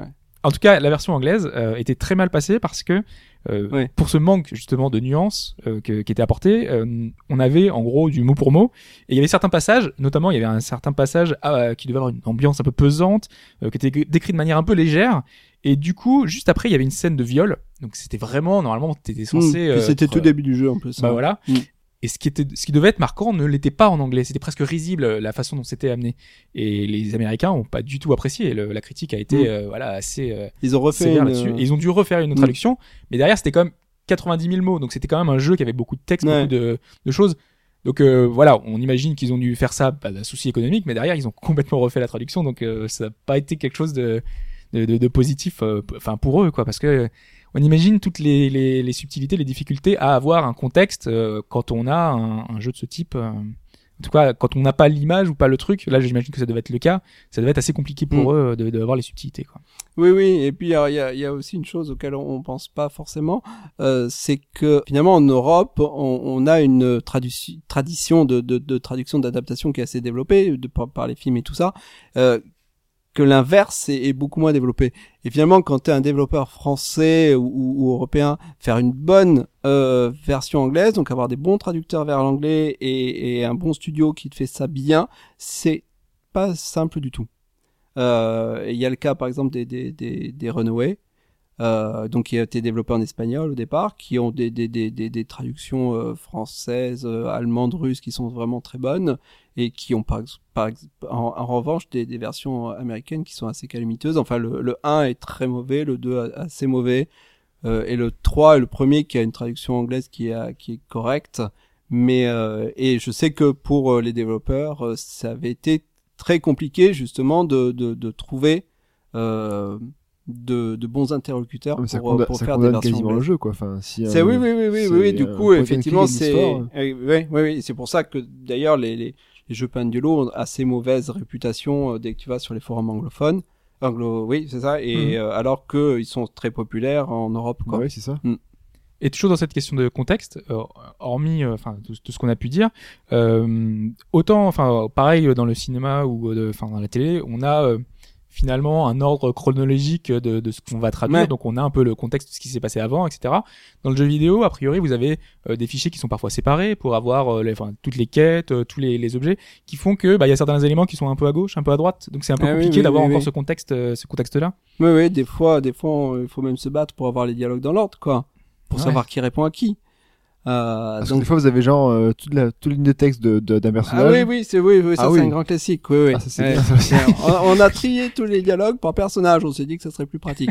ah, D'accord. super. Euh, C'est là que tu te dis, c'est- des fois ça n'a pas de sens et tu comprends pourquoi. Ouais, Euh, oui, oui, mais euh, je crois que c'était sur Kotor. On traduisait des personnages sans savoir à qui ils parlaient. C'est ça que parce que vous vous dites vous avez dit que Kotor vous avez fait une partie quelques personnages, On a fait quelques personnages, ouais. mais ouais. vous avez des relations avec les autres traducteurs pour savoir comment euh, quel univers quel quel euh, point de vue donné pour telle ou telle scène? Il y avait non rien du tout? Bah, pas des masses. C'était, enfin, il y a, il y a une personne qui coordonne le projet, donc qui te, qui va te guider euh, euh, sur le, la direction générale à prendre.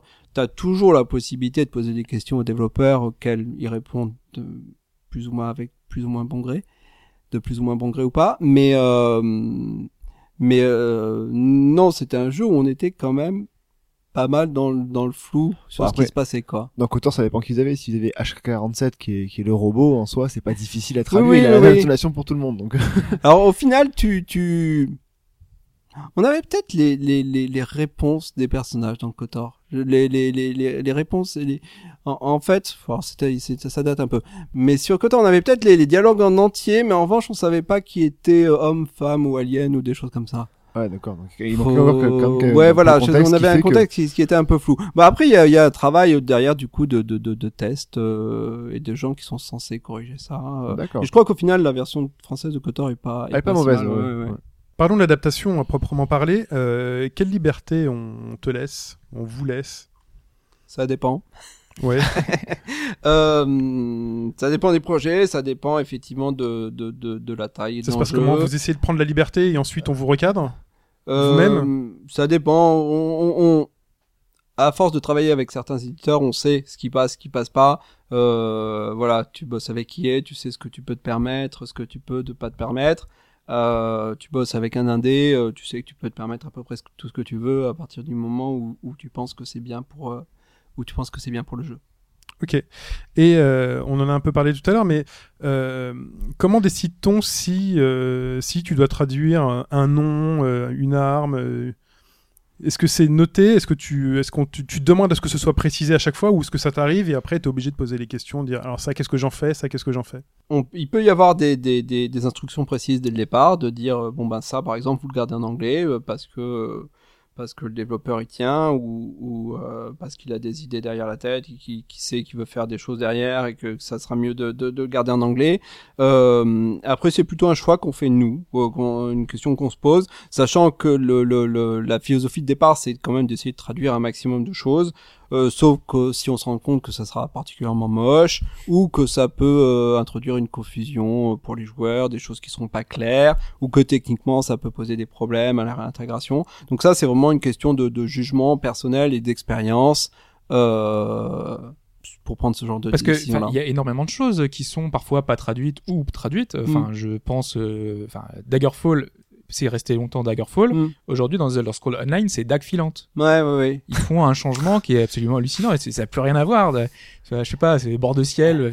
Quand Ouais. tu changes des noms euh, comme ça, c'est un peu n'importe quoi. Bah ça, ça peut être dû soit à un changement d'équipe de traduction. Effectivement, tu vas avoir des traducteurs un peu plus euh, intégristes que d'autres. Qui, il y en a qui, qui qui supportent pas du tout de garder des trucs en anglais, ou il y en a qui aiment bien.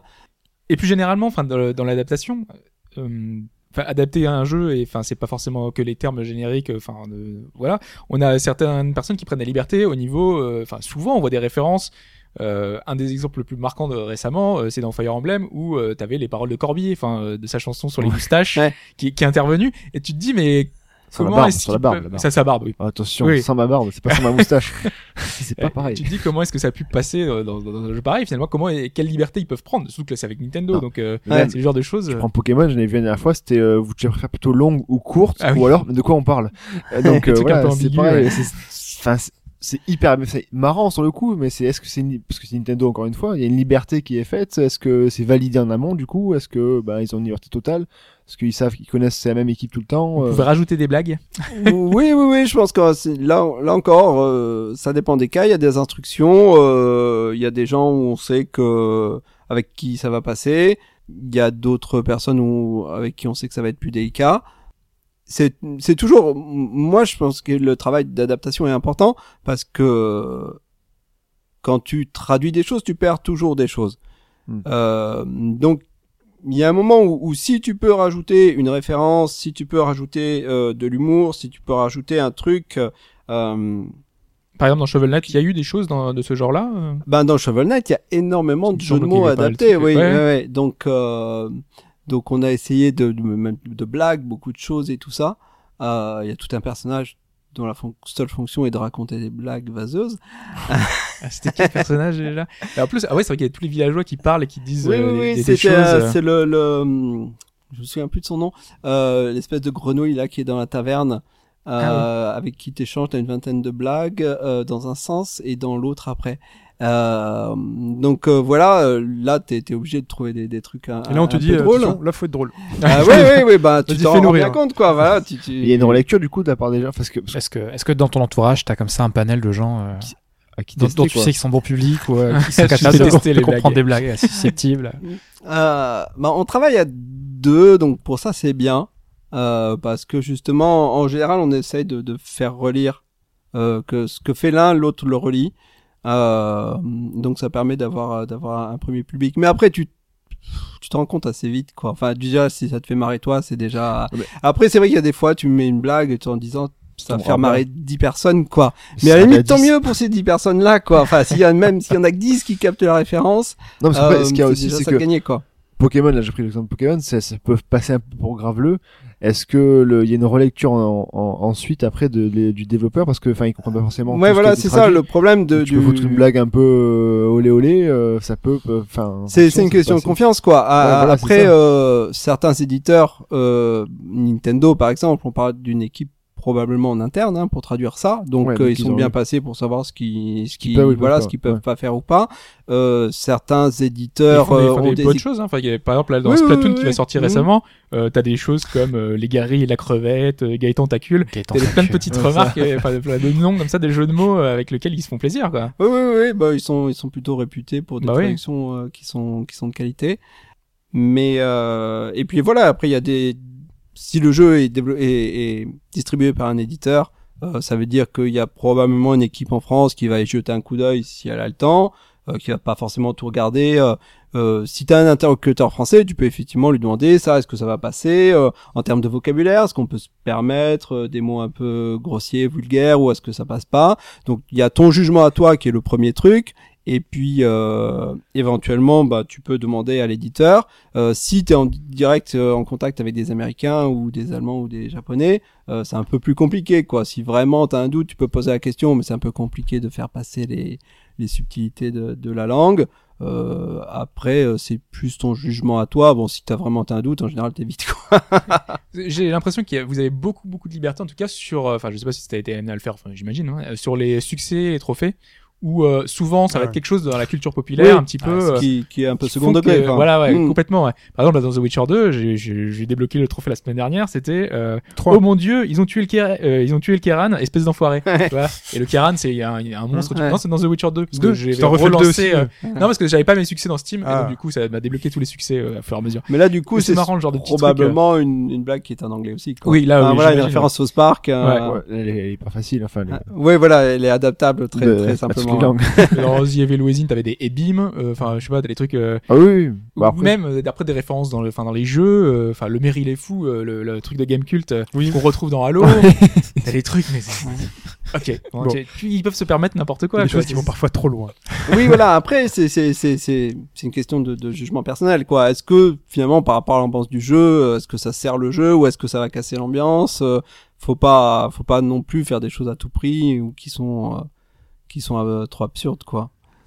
Euh, Mais euh, il y avait un truc sur Shovel Knight qui est assez rigolo. C'était le fameux butt mode. Alors, je sais plus comment il se débloquait. C'était un code, je crois, où il fallait finir le jeu? Euh, non moi j'ai fini le jeu je l'ai pas eu je l'ai pas eu donc euh, j'imagine qu'il fallait le débloquer euh, autrement Je sais plus comment il débloqué, débloquais mais c'est assez sinon facile de, ouais, ouais, de, Ouais. de, de trouver ça sur, euh, sur Internet. Et donc, un certain nombre de mots étaient remplacés par but. donc, dans- en anglais, quoi. Et, et donc, on s'est posé la question, ouais, de comment, comment l'adapter euh, en français et dans les autres langues. Euh, on a fait un, un mode prout, en fait. Ah ça, ça, ça va. et euh, très loin, ça, ça, ça vole pas très haut, mais finalement, c'est rigolo quand même. C'est l'esprit. Ah oui, c'est dans l'esprit du truc, ouais. Et donc, un certain nombre de mots sont remplacés par prout. Ouais, bah, ça, ça passe, hein. Hum, Il y a des choses qui, mine de rien, me faisaient marrer, même moi, quoi. Tout ce qui est pipi caca, ça marche. Oui. Ça dépend avec qui. Moi, je suis très euh, Ah. langage soutenu, moi. oui. Bien connu. Oui. Euh, la question qui se posait également, c'était comment euh, vous gériez les situations qui, étaient, qui, étaient- qui sont liées aux particularités régionales? Euh, alors, je sais pas ce que vous vouliez dire, vous, messieurs.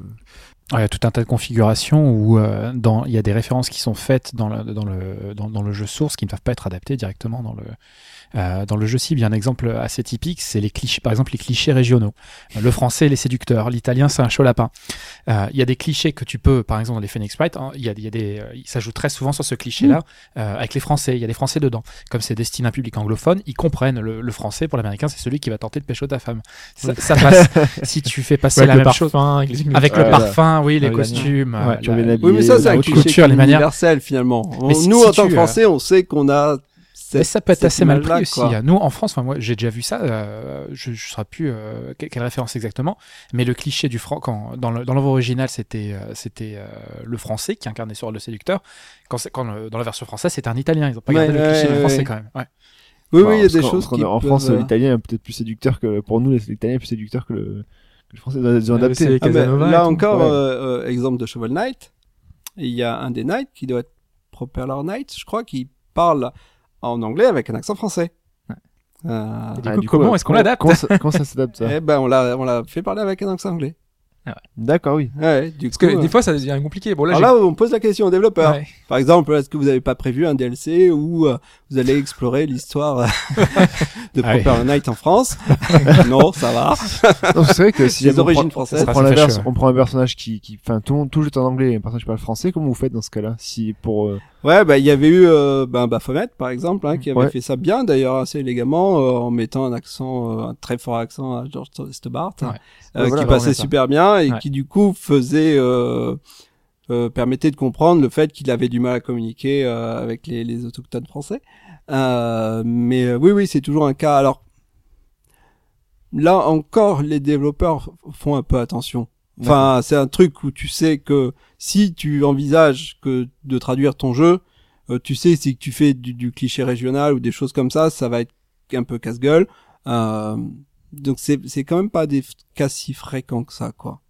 et, Parce qu'après, il y a des. Heureusement. Ouais. Ouais, mais il y a toujours des, des jeux très spécifiques. euh, Nous, on a fait, enfin, on en avait parlé d'un visual novel euh, l'année dernière Mm. où euh, la- l'action se passait au Japon, euh, dans un dans un chalet, et euh, en l'occurrence, il y avait un personnage qui avait un fort accent d'Osaka, et donc forcément, il avait un accent et tout. Et ils ont complètement euh, décontextualisé le, le... finalement ça se place plus au Japon Ouais. il y a plus le personnage qui est à Osaka du coup ça se passe aux États-Unis Euh, le personnage il a un accent texan en fait ils ont tout remis dans un nouveau euh, dans un nouvel environnement quoi de toute toute l'histoire donc euh, des fois la localisation ça change totalement le jeu ça, Oui, oui, oui, oui. Mais je, alors, là aussi, j'ai pas souvenir du nom du jeu, mais j'ai vu récemment un jeu japonais, un, euh, un, un peu style ouais, visual novel ou quelque chose comme ça, euh, où il y avait, ils ont fait deux traductions du coup, une traduction adaptation complète Ouais. et euh, une de traduction plus plus fidèle, fidèle, euh, ouais. où l'action se passe toujours au Japon. Euh, Et du coup, les, les, les, les joueurs ont le choix entre les deux, ce qui est assez. Mais sinon, oui, c'est un choix à faire qui, qui est pas évident, qui dépend beaucoup, bah, je pense, de ta cible. Si, si, si t'as un jeu qui est, où tu sais que tu vas cibler un public de, de, d'aficionados, euh, euh, de manga, tout ça, machin, tu peux te dire, bon, ils vont préférer, euh, euh, garder le, le, l'environnement, original. Ouais, mais s'il y a des, s'il y a des légendes ou quoi, des, des, enfin, je sais pas, moi, si on prend des, des légendes propres à chaque pays, enfin, si on, ensuite, euh, au Japon, par exemple, si on localise ça en France, ça parle pas forcément au français, donc, déjà, bon, c'est est-ce que le, les développeurs va l'adapter en France ou pas, ça c'est autre chose. Mais dans le cas où il prend le risque d'adapter, vous avez un travail encore plus important pour tout changer plus ou moins le, le- l'histoire, le, le- pour, pour ramener ça, genre, bah, je sais pas, euh, en France, on avait du Gévaudan par rapport au, je sais pas, moi, des, Ouais. des- donc, faut réadapter tout ça, c'est quand même un, un boulot énorme, ça, enfin, vous, avez déjà eu ce genre de, de, de situation ou pas, euh, adapté?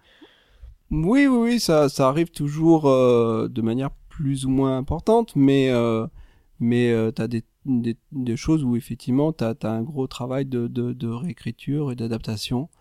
C'est pas forcément le plus désagréable finalement, parce que alors effectivement ça prend un peu plus de temps, mais euh, créativement t'es un peu moins dans un carcan, donc euh, tu peux euh, un peu plus euh, te laisser aller quoi. Donc euh, moi j'aime bien de temps en temps un projet vraiment atypique. euh, après, j'aurais rêvé bosser sur le jeu d'Ubisoft là, c'est Ch- Child of Light, Child of Light, ouais. entièrement en rime là, c'est fabuleux quoi. on avait fait alors ça on l'avait fait dans Runaway 2. Il est tout en rime, le jeu? Euh, Runaway 2, dernier chapitre euh, du jeu est une sorte de, de rêve euh, qui parodie Monkey Island. Euh, donc euh, pirate, bateau pirate ouais. et tout ça machin. Euh, donc euh, dans la version originale, beaucoup de, de, de termes pirates, d'argot pirate euh, en français. On n'a pas beaucoup ça, c'est un peu compliqué. On a Ouais. moins cette culture là. Euh, et donc on s'était dit qu'est-ce qu'on peut faire pour euh, pour donner une couleur spéciale à ce chapitre quoi.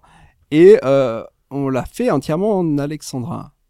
Donc tu as tout un chapitre, le dernier chapitre de Runaway 2, et euh, entièrement en alexandrin. Euh, Ça, les gens l'ont pas remarqué, ils ont fait ah tiens c'est. je pense que les gens qui ont, oui, qui l'ont joué, si ça se remarque Ouais. quand même. Ouais, ouais, les gens qui, euh, enfin moi, je, on on a eu des, ré- des réflexions tout ça. Euh, les acteurs qui l'ont enregistré étaient un, un peu surpris. euh, mais euh, mais alors ça, voilà, ça, ça, ça travaille de folie. Donc, ouais, Mais mais c'est- ça, ça change le, le, le c'est plus une parodie de, enfin, un pastiche. Alors de, on, on reste dans, mais Ouais. l'idée c'est c'est effectivement de donner une couleur différente. On Ouais. a parce qu'on a les mêmes personnages qui reviennent, mais dans une version alternative. Du coup, c'est d'essayer de donner une ambiance et le développeur espagnol nous avait dit ah bah c'est super quoi. Enfin, euh, on aurait bien aimé le faire, mais euh, mais on s'est dit que les traducteurs nous nous tru- trucideraient si on faisait un truc comme ça. Euh, mais euh, mais euh, ça c'est un vrai kiff à faire quoi parce que du coup tu pars euh, tu pars dans, non seulement dans un délire qui est très personnel mais dans un truc qui va marquer les gens quand ils y joueront. Donc au final, s'adapter au marché, c'est plus euh, jubilatoire que contraignant, quoi. Oui, voilà, il y a, y des trucs qui, qui peuvent être vraiment, si c'est fait dans des bonnes conditions, donc euh, que tu as et le temps de le faire et les, les contextes et, et la liberté de le faire, ça, ça, peut- ça peut être très sympathique. En tout cas, se pose toujours la question de la fidélité finalement de, de l'œuvre originale, euh, enfin l'adaptation à Mm. l'œuvre originale. Euh, Enfin, l'exemple le plus marquant de, de ce que tu disais tout à l'heure, euh, moi je pense que c'est Pokémon qui a énormément de particularités régionales, euh, qui s'inspire de tout le folklore japonais, euh, de, de lieux réels. Quand on parle d'une tour, hop, c'est euh, c'est la tour spécifique. Euh, tout ça, quand toi t'es européen, tu peux pas avoir les références, t'as pas les événements qui font que ça va te rat- se rattacher à ça. euh, pourquoi tel esprit euh, va te faire penser à ça? Et du coup ben et en français ils ont dû faire des, Ouais, ouais, plein de des, ouais. plein de plein de choses pour se raccrocher à des choses qui nous parlent à nous donc c'est c'est Ouais, vrai voilà, que c'est c'est un gros boulot, ça c'est aussi. un Mm. boulot, ouais. Bah, Et d'où l'importance aussi de, enfin, de, de, de, et de connaître l'univers du jeu vidéo et de connaître la, culture du, pays de base. Et euh, c'est pour ça que nous, on va plus facilement travailler sur des produits américains que japonais, parce que voilà, ces références-là risqueraient de nous passer à côté. Donc c'est un travail qui demande quand même d'avoir un background culturel qui, qui est pas négligeable. Très bien. On peut passer à la suite, les enfants? Très bien, parlons du marché et de ses acteurs.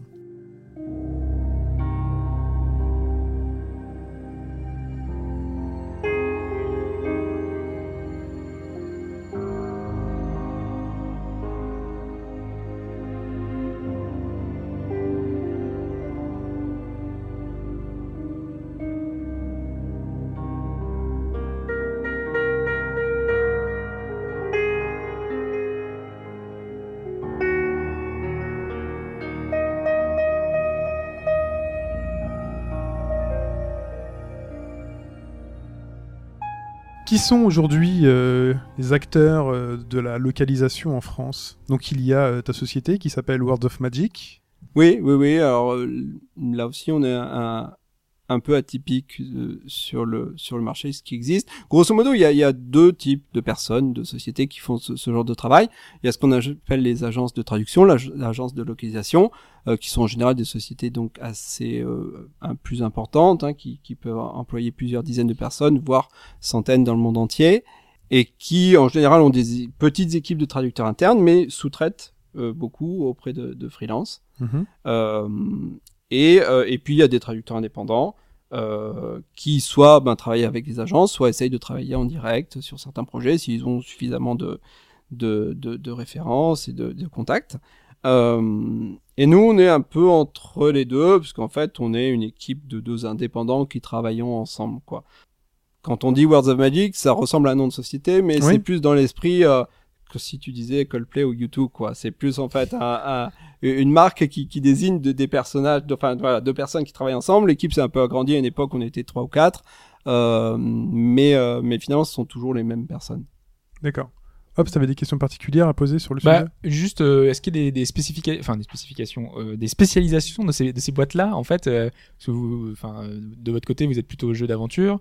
Du coup, est-ce que certaines boîtes sont peut-être spécialisées dans, dans- dans un, dans un type de jeu, d'autres dans, un marché spécial? J'imagine que c'est, l'expérience acquise qui fait que ça devient ça, ou alors peu- les sociétés font appel à différentes sociétés, peu importe. Ça va devenir finalement plus offrant, ça va être suivant le budget euh, du, du jeu, euh, etc. Quoi. Oui, je pense que euh, les, toutes les grosses euh, boîtes de traduction sont plutôt généralistes, parce qu'elles ont besoin de volume, puis elles ont beaucoup de, de, de, de, jeux- de gens à qui elles peuvent faire appel pour les traductions, donc elles ont un panel assez étendu. Euh, après, de de fait, c'est vrai que si tu travailles dans un domaine ou avec certains éditeurs et que ça se passe bien, bah, tu as tendance à continuer à travailler avec eux, donc tu as des spécialisations de facto qui, qui se créent un petit peu. Chez les indépendants, c'est un peu plus marqué, enfin quoi qu'il y en a qui traduisent un peu de tout. Euh, nous, c'est vrai que notre philosophie, c'est de s'amuser avant tout, donc on a plutôt tendance à, à choisir des projets qui nous plaisent. Euh, et on est suffisamment petit pour pas avoir besoin d'énormément de volume de travail, donc de pouvoir euh, euh, de pouvoir dire euh, bon ben voilà ça ça ça nous intéresse ou et ça par exemple on n'a jamais fait de jeu de sport parce qu'on aime le sport ni l'un ni l'autre et, et et de fait non seulement ça ne nous amuserait pas mais en plus il y avait un kick-off là qui serait- se baladait. oui, oui, oui, c'est à peu près le niveau maximum de, de, de simulation qu'on peut faire dans le sport, c'est kick-off. Mais le résultat serait pas bon de toute façon parce que justement on n'a pas le vocabulaire, on n'a pas le, la, la, voilà, si tu traduis un commentateur sportif, ben, il y a, y a vraiment une manière de le faire quoi. Si t'es pas passionné par ça, tu, tu, tu, tu peux pas le faire bien. Euh, si tu traduis un simulateur de vol et que tu t'y connais pas, euh, c'est, c'est la cata aussi quoi. Et, et justement, je me demandais, euh, est-ce qu'il y a des, des boîtes internationales finalement qui, de, de localisation Ouais. Ouais, ça existe. Ah oui, oui, oui, oui, oui, il y en a beaucoup. Parce que j'imagine que euh, c'est, enfin, c'est l'idéal pour certaines boîtes euh, qui Bah, gèrent tout, euh, qui voilà, ont des équipes qui ouais. peuvent entre elles discuter des traductions, partager des choses. Mm. Bah du coup, le- les gros éditeurs font appel à ce genre de, généralement appel à ce genre de, de grosses boîtes euh, qui leur gèrent euh, 5, 10, 15 langues, 20 Ouais, langues parce que y a pour, le marché européen, c'est huit langues différentes. Enfin, en Mm. général. euh, coup, oui, euh, oui, ça dépend de. Ouais, On est euh, plutôt à 4-5 en général. voilà, mais, ouais, c'est. mais bon, le, le l'inconvénient de ce genre de grosses boîtes, c'est que ce sont des grosses boîtes, quoi. Oui. Euh, donc t'as t'as t'as un rapport qui est un peu déshumanisé. Euh, finalement, t'as t'es en contact avec un chef de projet. Les vrais traducteurs, tu les connais pas du tout. Ça peut changer d'un projet à l'autre. Donc il y a des gros avantages à vous avoir vous que à avoir. Euh, euh, oui, voilà, c'est ch- chaque solution a ses avantages et ses inconvénients, quoi. Euh, une, une petite équipe, par exemple, va être à, euh, moins à même de gérer un gros volume de travail. Si ton jeu il fait, ça voilà, c'est ça. Si difficile ton jeu fait de mots, euh, c'est même pas la peine, quoi. Euh, et donc, tu es forcément obligé de passer par des grosses équipes et tout ça. Mais, euh, mais pour des, des, des bah, d'ailleurs, c'est pour ça qu'on travaille principalement sur des jeux de type indépendant ou, euh, petits, euh, éditeurs depuis 3-4 ans. Parce que là, on est vraiment en phase avec l'esprit du truc où euh, tu as une relation personnalisée, tu as une relation directe et euh, où tu gagnes beaucoup à avoir un contact entre la vraie personne qui traduit, la vraie personne qui existe et qui crée le texte, quoi. Donc, euh, Après, il y a certaines boîtes quand même qui ont des en interne peut-être des, des traducteurs. Enfin, je crois qu'il y a Blizzard qui fait ça. oui, oui, oui, oui, oui, il y a Blizzard et Nintendo qui sont les deux plus connus pour avoir des équipes de traduction interne. Il me semble qu'Ankama a un petit pôle euh, chez eux. euh, Possible aussi, ouais. ouais. Mais Pour traduire euh, quoi chez Ankama? Bah, Wakfu par exemple, qui est disponible au Japon. euh, Ils traduisent ont- du parce que ouais, vers les autres langues. vers les hein. autres langues, hein. Ouais, ouais. D'accord. Ça, c'est aussi ses avantages et ses inconvénients, quoi. Euh, il faut Ils avoir produit, suffisamment. Voilà, c'est ça. Tu as des équipes que tu connais bien. Après, il faut pouvoir euh, les faire travailler toute l'année, quoi. Donc, euh, c'est souvent le, le, le problème des, des, des éditeurs et, et c'est pour ça qu'ils préfèrent euh, sous-traiter. euh, Et il y a pas mal de gens qui bossent en freelance justement sur des, des projets comme ça ou Oui, oui, oui, oui, oui, il y a pas mal de, de gens. Donc, beaucoup de freelance travaillent à travers les agences de traduction. Et certains, alors c'est plus facile de convaincre un, développeur quand tu as un peu d'expérience, quoi. euh, donc euh, souvent les gens commencent par travailler par les, en passant par les agences de traduction, puis après éventuellement voilà. bagage, ouais. Euh, bon après ça pose aussi des problèmes parce que des fois quand tu travailles pour une agence de traduction ils veulent pas que tu dises que tu truc travaillé sur le projet euh, tout ça donc euh, c'est bon c'est c'est pas c'est pas super évident mais il y a des oui oui oui il y a, y a quand même pas mal de, de gens qui travaillent en freelance encore. Généralement, pour garder l'esprit d'une série, quand, un- quand une société euh, se met sur la localisation d'un jeu, est-ce qu'il est euh, au d'office attribué à ses suites éventuelles euh, c'est très très variable Ça dépend. Euh, ouais voilà euh, Mais dans votre cas, par exemple, Heroes, vous avez fait juste le 5 et le 6. hein ouais Heroes on avait fait 5 toutes ces extensions puis on avait fait le 6 Et donc, du coup, Et ça veut dire voilà. précédemment et après. Enfin, donc, Ouais, c'est ouais, c'est ouais. d'autres boîtes qui vont s'en C'est charger. toujours un peu euh, ça. Si ça se passe bien, en général, t'as tendance à, à- à Mm. garder une série, mais t'es toujours un peu à la merci d'un changement d'équipe euh, chez Ouais. l'éditeur, qui finalement ou d'un changement de politique. Euh, là, en l'occurrence, Ubisoft a pas mal changé la manière dont ils géraient leur localisation euh, euh, à cette époque-là, et ce qui fait qu'on a assez brusquement arrêté de travailler avec eux, quoi. Mais généralement, il y a quand même des clients où vous avez confiance, des, des clients fidèles. Qui, Oui, oui, oui, oui, il y a des gens avec qui ça se passe bien, mais t'es toujours. euh, ce- Dans les grosses sociétés, les choses évoluent toujours. euh, Ouais, a surtout voilà, voilà, quand ça grandit, euh, donc mm. euh, c'est c'est c'est un, un truc nous voilà euh, pendant 15 ans on a pu le voir. euh, euh, c'est vrai qu'au départ on travaillait euh, avec EA, avec Ubi, euh, avec euh, avec euh, LucasArts et, et à chaque fois c'est un peu le même process. Finalement la boîte grossit, grossit, t'as de plus en plus de process. À un moment ils décident de centraliser toutes les localisations à qui étaient gérées depuis la France avant. Ils se disent ah bah tiens on va mettre ça je sais pas en Irlande ou en Roumanie, je sais pas pourquoi, c'est bon, c'est parce que ce sont de beaux pays. Et, euh, Et justement, du- cette concurrence étrangère, elle est peut-être de plus en plus présente, non? À notre Toi, niveau de, traduction, ouais. c'est pas, c'est pas, c'est Ouais, plus au être, niveau du, de la gestion du, du, du, du, chez les éditeurs, effectivement, où ils ont tendance à, à regrouper tout ça. Et donc, euh, là où tu avais avant quelqu'un que tu connaissais bien, avec qui euh, euh, t'allais déjeuner de temps en temps euh, pour parler des jeux et tout ça, d'un coup, tu te retrouves avec des interlocuteurs un peu plus anonymes. Qui vont euh, préférer justement travailler avec des grosses sociétés. Ce qui est logique aussi, de toute façon. Finalement, le marché grossit, euh, les grosses boîtes ont besoin de de- de- d'autres grosses boîtes pour travailler, et c'est logique que les petits, euh, que les indépendants travaillent entre eux aussi, quoi. Euh, finalement, les deux seraient un peu absurdes. euh, enfin, nous de se mettre sur un très gros jeu, euh, ça rimerait pas à grand chose. Et quand les grosses sociétés de, de, de traduction essaient de décrocher des, des, des, des petits projets indés, c'est un peu c'est un peu absurde aussi, quoi. Oui, par rapport aussi au- à la dimension. Enfin, si on voit la Ubi qui sort Assassin's Creed tous les ans, s'il faut Oui. un- pour euh, si vous êtes deux, C'est infaisable. pour- voilà, par un par an, ça c'est Mm. c'est juste impossible quoi. Je reviens un peu sur ma question de, de suite et de série. Quand euh, tu reprends ou quand une, société reprend une suite, est-ce qu'il s'appuie beaucoup sur le travail qui a été fait précédemment? Ouais, euh, Par exemple, dans un Heroes, est-ce qu'il a fallu que tu ailles regarder les épisodes d'avant pour te dire, bon, ça on le garde, ça on le garde pas euh, Alors Oui. Heroes, il y avait deux trucs. D'abord, on était fan de la série, c'est pour ça qu'on avait pas mal tanné Ubi pour la récupérer. Et puis Hero- Heroes 5, c'était un vrai reboot de l'histoire. Euh, où il repartait complètement Hmm. puisque parce que ben, il venait de le racheter. Hein, euh. donc euh, on avait finalement euh, tout, l'univers était nouveau.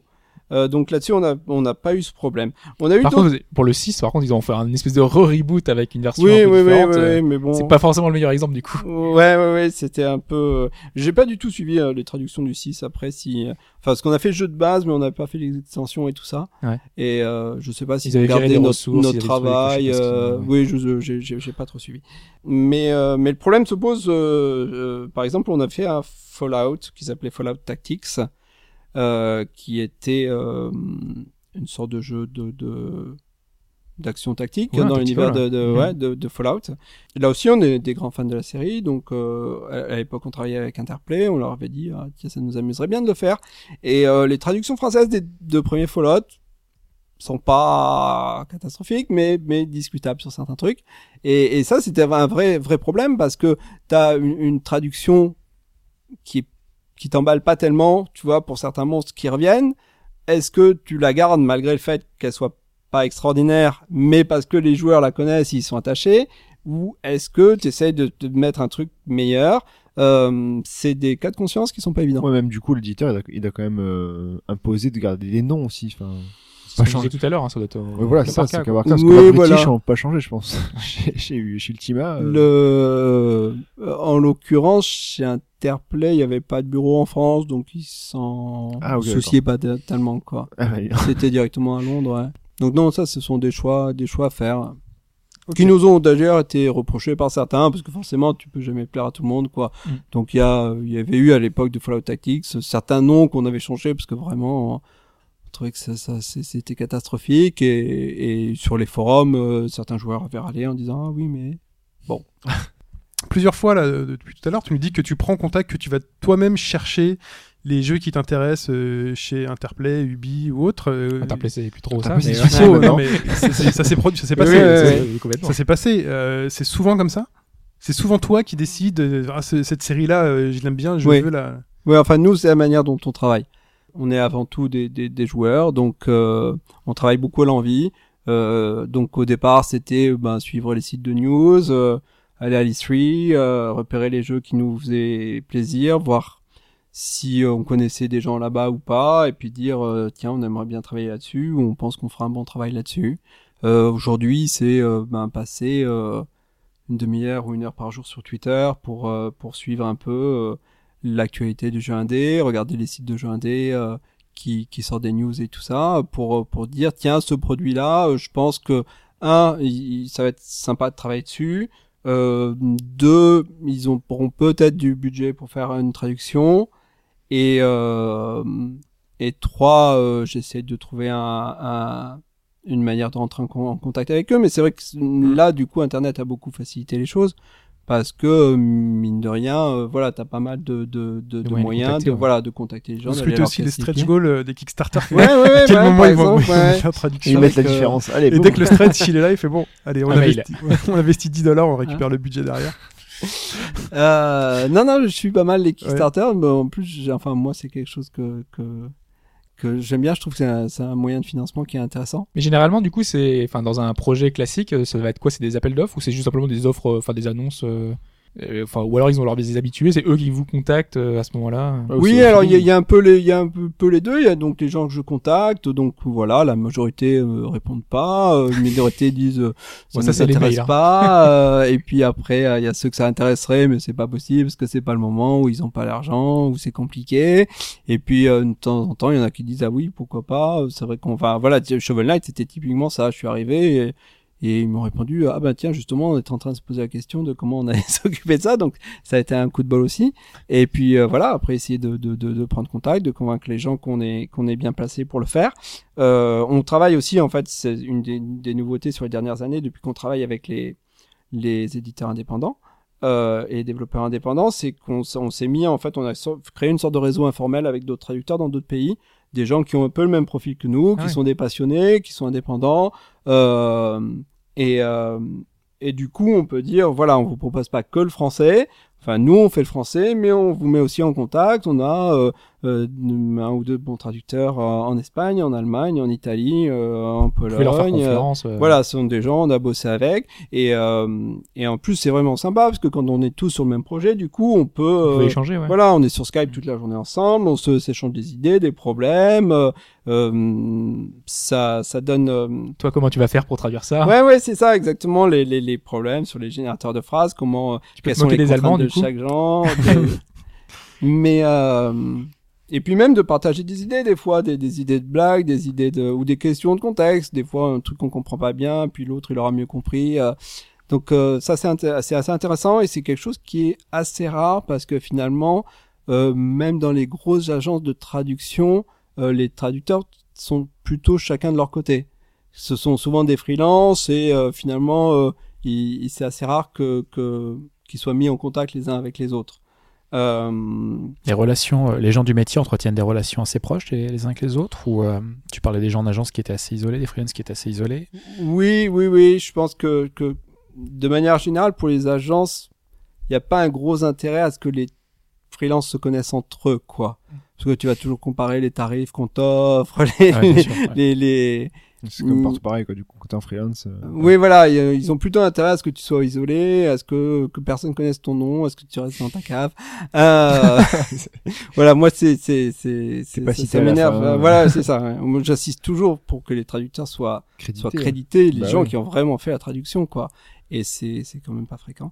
Euh, mais voilà, on a dérivé, je sais plus quelle était la Mais, question. mais du coup, le, donc, euh, là, tu ah oui, disais les que- contacts. Ouais, non, tu disais du coup ben, que euh, dans une grosse boîte, il y avait euh, le traducteur qui était isolé.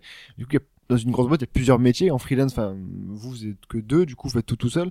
Au, au niveau des, il y a peut-être plusieurs métiers qui sont faits. Euh... Parce qu'on pensait, euh, il y, a, enfin, il y a celui qui va faire donc, la traduction, Voilà. la localisation. Enfin, Euh, il y a, il y a de- le, dans le métier, il y a la relecture. Parce qu'il y Mhm. a quelqu'un, euh, j'imagine que là, du coup, ça rentre. Ça doit Oui, voilà. ton collègue qui fait on ça. euh, essaie de, partager le, voilà, ouais. le travail euh, traduction ou lecture. Moi, à la base, l'organisation de base est, est- est que Fabien est, est vraiment 100% traducteur. Et moi, plus je m'occupe de gestion de projet, du contact des clients euh, et des relectures, ce genre de choses. Euh, et je fais la traduction quand il y a besoin. Euh, J'ai tendance à faire de plus en plus de traduction parce que il y a beaucoup d'avantages à travailler avec les indépendants. Il y a un inconvénient, c'est qu'ils ont quand même beaucoup moins d'argent. ouais, bah, ça, ouais, ça, Donc euh, du coup, euh, du coup, on est obligé d'avoir un volume de travail qui est un peu plus important qu'avant, quoi. Donc du coup, j'ai, j'ai- je, la nature de mon travail a un peu changé. Je fais plus de traduction qu'avant, quoi. Donc vous êtes multicasquette en fait. Mais oui, de oui, oui, oui, oui, chacun, on s'échange un peu. c'est- je- voilà, on connaît les forces et les, et les faiblesses de chacun. Donc sur certains projets, je sais que Fabien sera super bon, euh, donc je lui attribue d'office. Euh, Sur d'autres, euh, bon, de- Dreamfall Chapters par exemple, c'est une série que j'adore depuis, euh, depuis. euh, Tu n'es pas le seul. Ouais, j'avais déjà été voir Ubisoft pour la traduction du coup, de la. Journey. Ça te pose pas un souci comme ça de. euh, Par exemple, Hobbs, quand il adore un jeu, il va se couper du monde. Toi, t'adores une série. Ouais. Et en fait, du spoil, coup, en fait. tu vas, tu, tu vas voir tous les dialogues, tu vas tout Ah, voir vrai, avant d'y avoir joué. Ça t'embête pas? C'est un plaisir qui est différent. Et en fait, c'est le rigolo. déroulement de l'histoire, Ouais. savoir. mais ça, par exemple, sur Dreamfall Chapter, c'est génial, quoi. De voir comment, avec tous les en plus, t'as embranchements les de implications. choix, ouais. oui, Ah c'est ça. horrible, ça. De, de voir exactement comment le, le concepteur qu'on fait. Et du coup, t'as même, euh, enfin, moi, je discute je- pas mal euh, sur les forums avec les fans, quoi, parce que du coup, tu, tu, vas avoir une petite info qui était cachée dans un, dans un choix que personne presque a, a, Je a vu. traduit, zut. euh, Trouvez-le. oui, oui, oui, moi, euh, à un moment, je suis désespéré parce que dans, dans le premier épisode de Dreamfall, j'ai mis un jeu de mots que j'adore Et personne l'a trouvé. et qui, qui est dans un dans une phase de jeu que même moi j'ai jamais réussi à déclencher. je ne sais pas comment tu y arrives. Euh, les développeurs m'ont dit à un moment je me suis dit ils l'ont coupé. Puis ils m'ont dit non non ça y est toujours. Euh, c'est un peu triste. Mais mais euh, mais c'est pas le même plaisir finalement. Il y a des jeux qui sont agréables, plus agréables à traduire qu'à jouer. Euh, par exemple Shovel Knight je suis nul. Même avec les cheat codes, j'en ai chié pour le terminer. Et pourtant, il est pas si dur que ça. Ah non, mais moi, euh, enfin, bon, je suis pas très doué avec une manette dans les mains. Euh, je suis plus euh, point and click et, et tout ça. Euh, donc, Shovel Knight, super fun à traduire. Euh, par contre, même si le jeu, je me rends compte qu'il est excellent, euh, je suis, je suis vraiment euh, trop mauvais pour.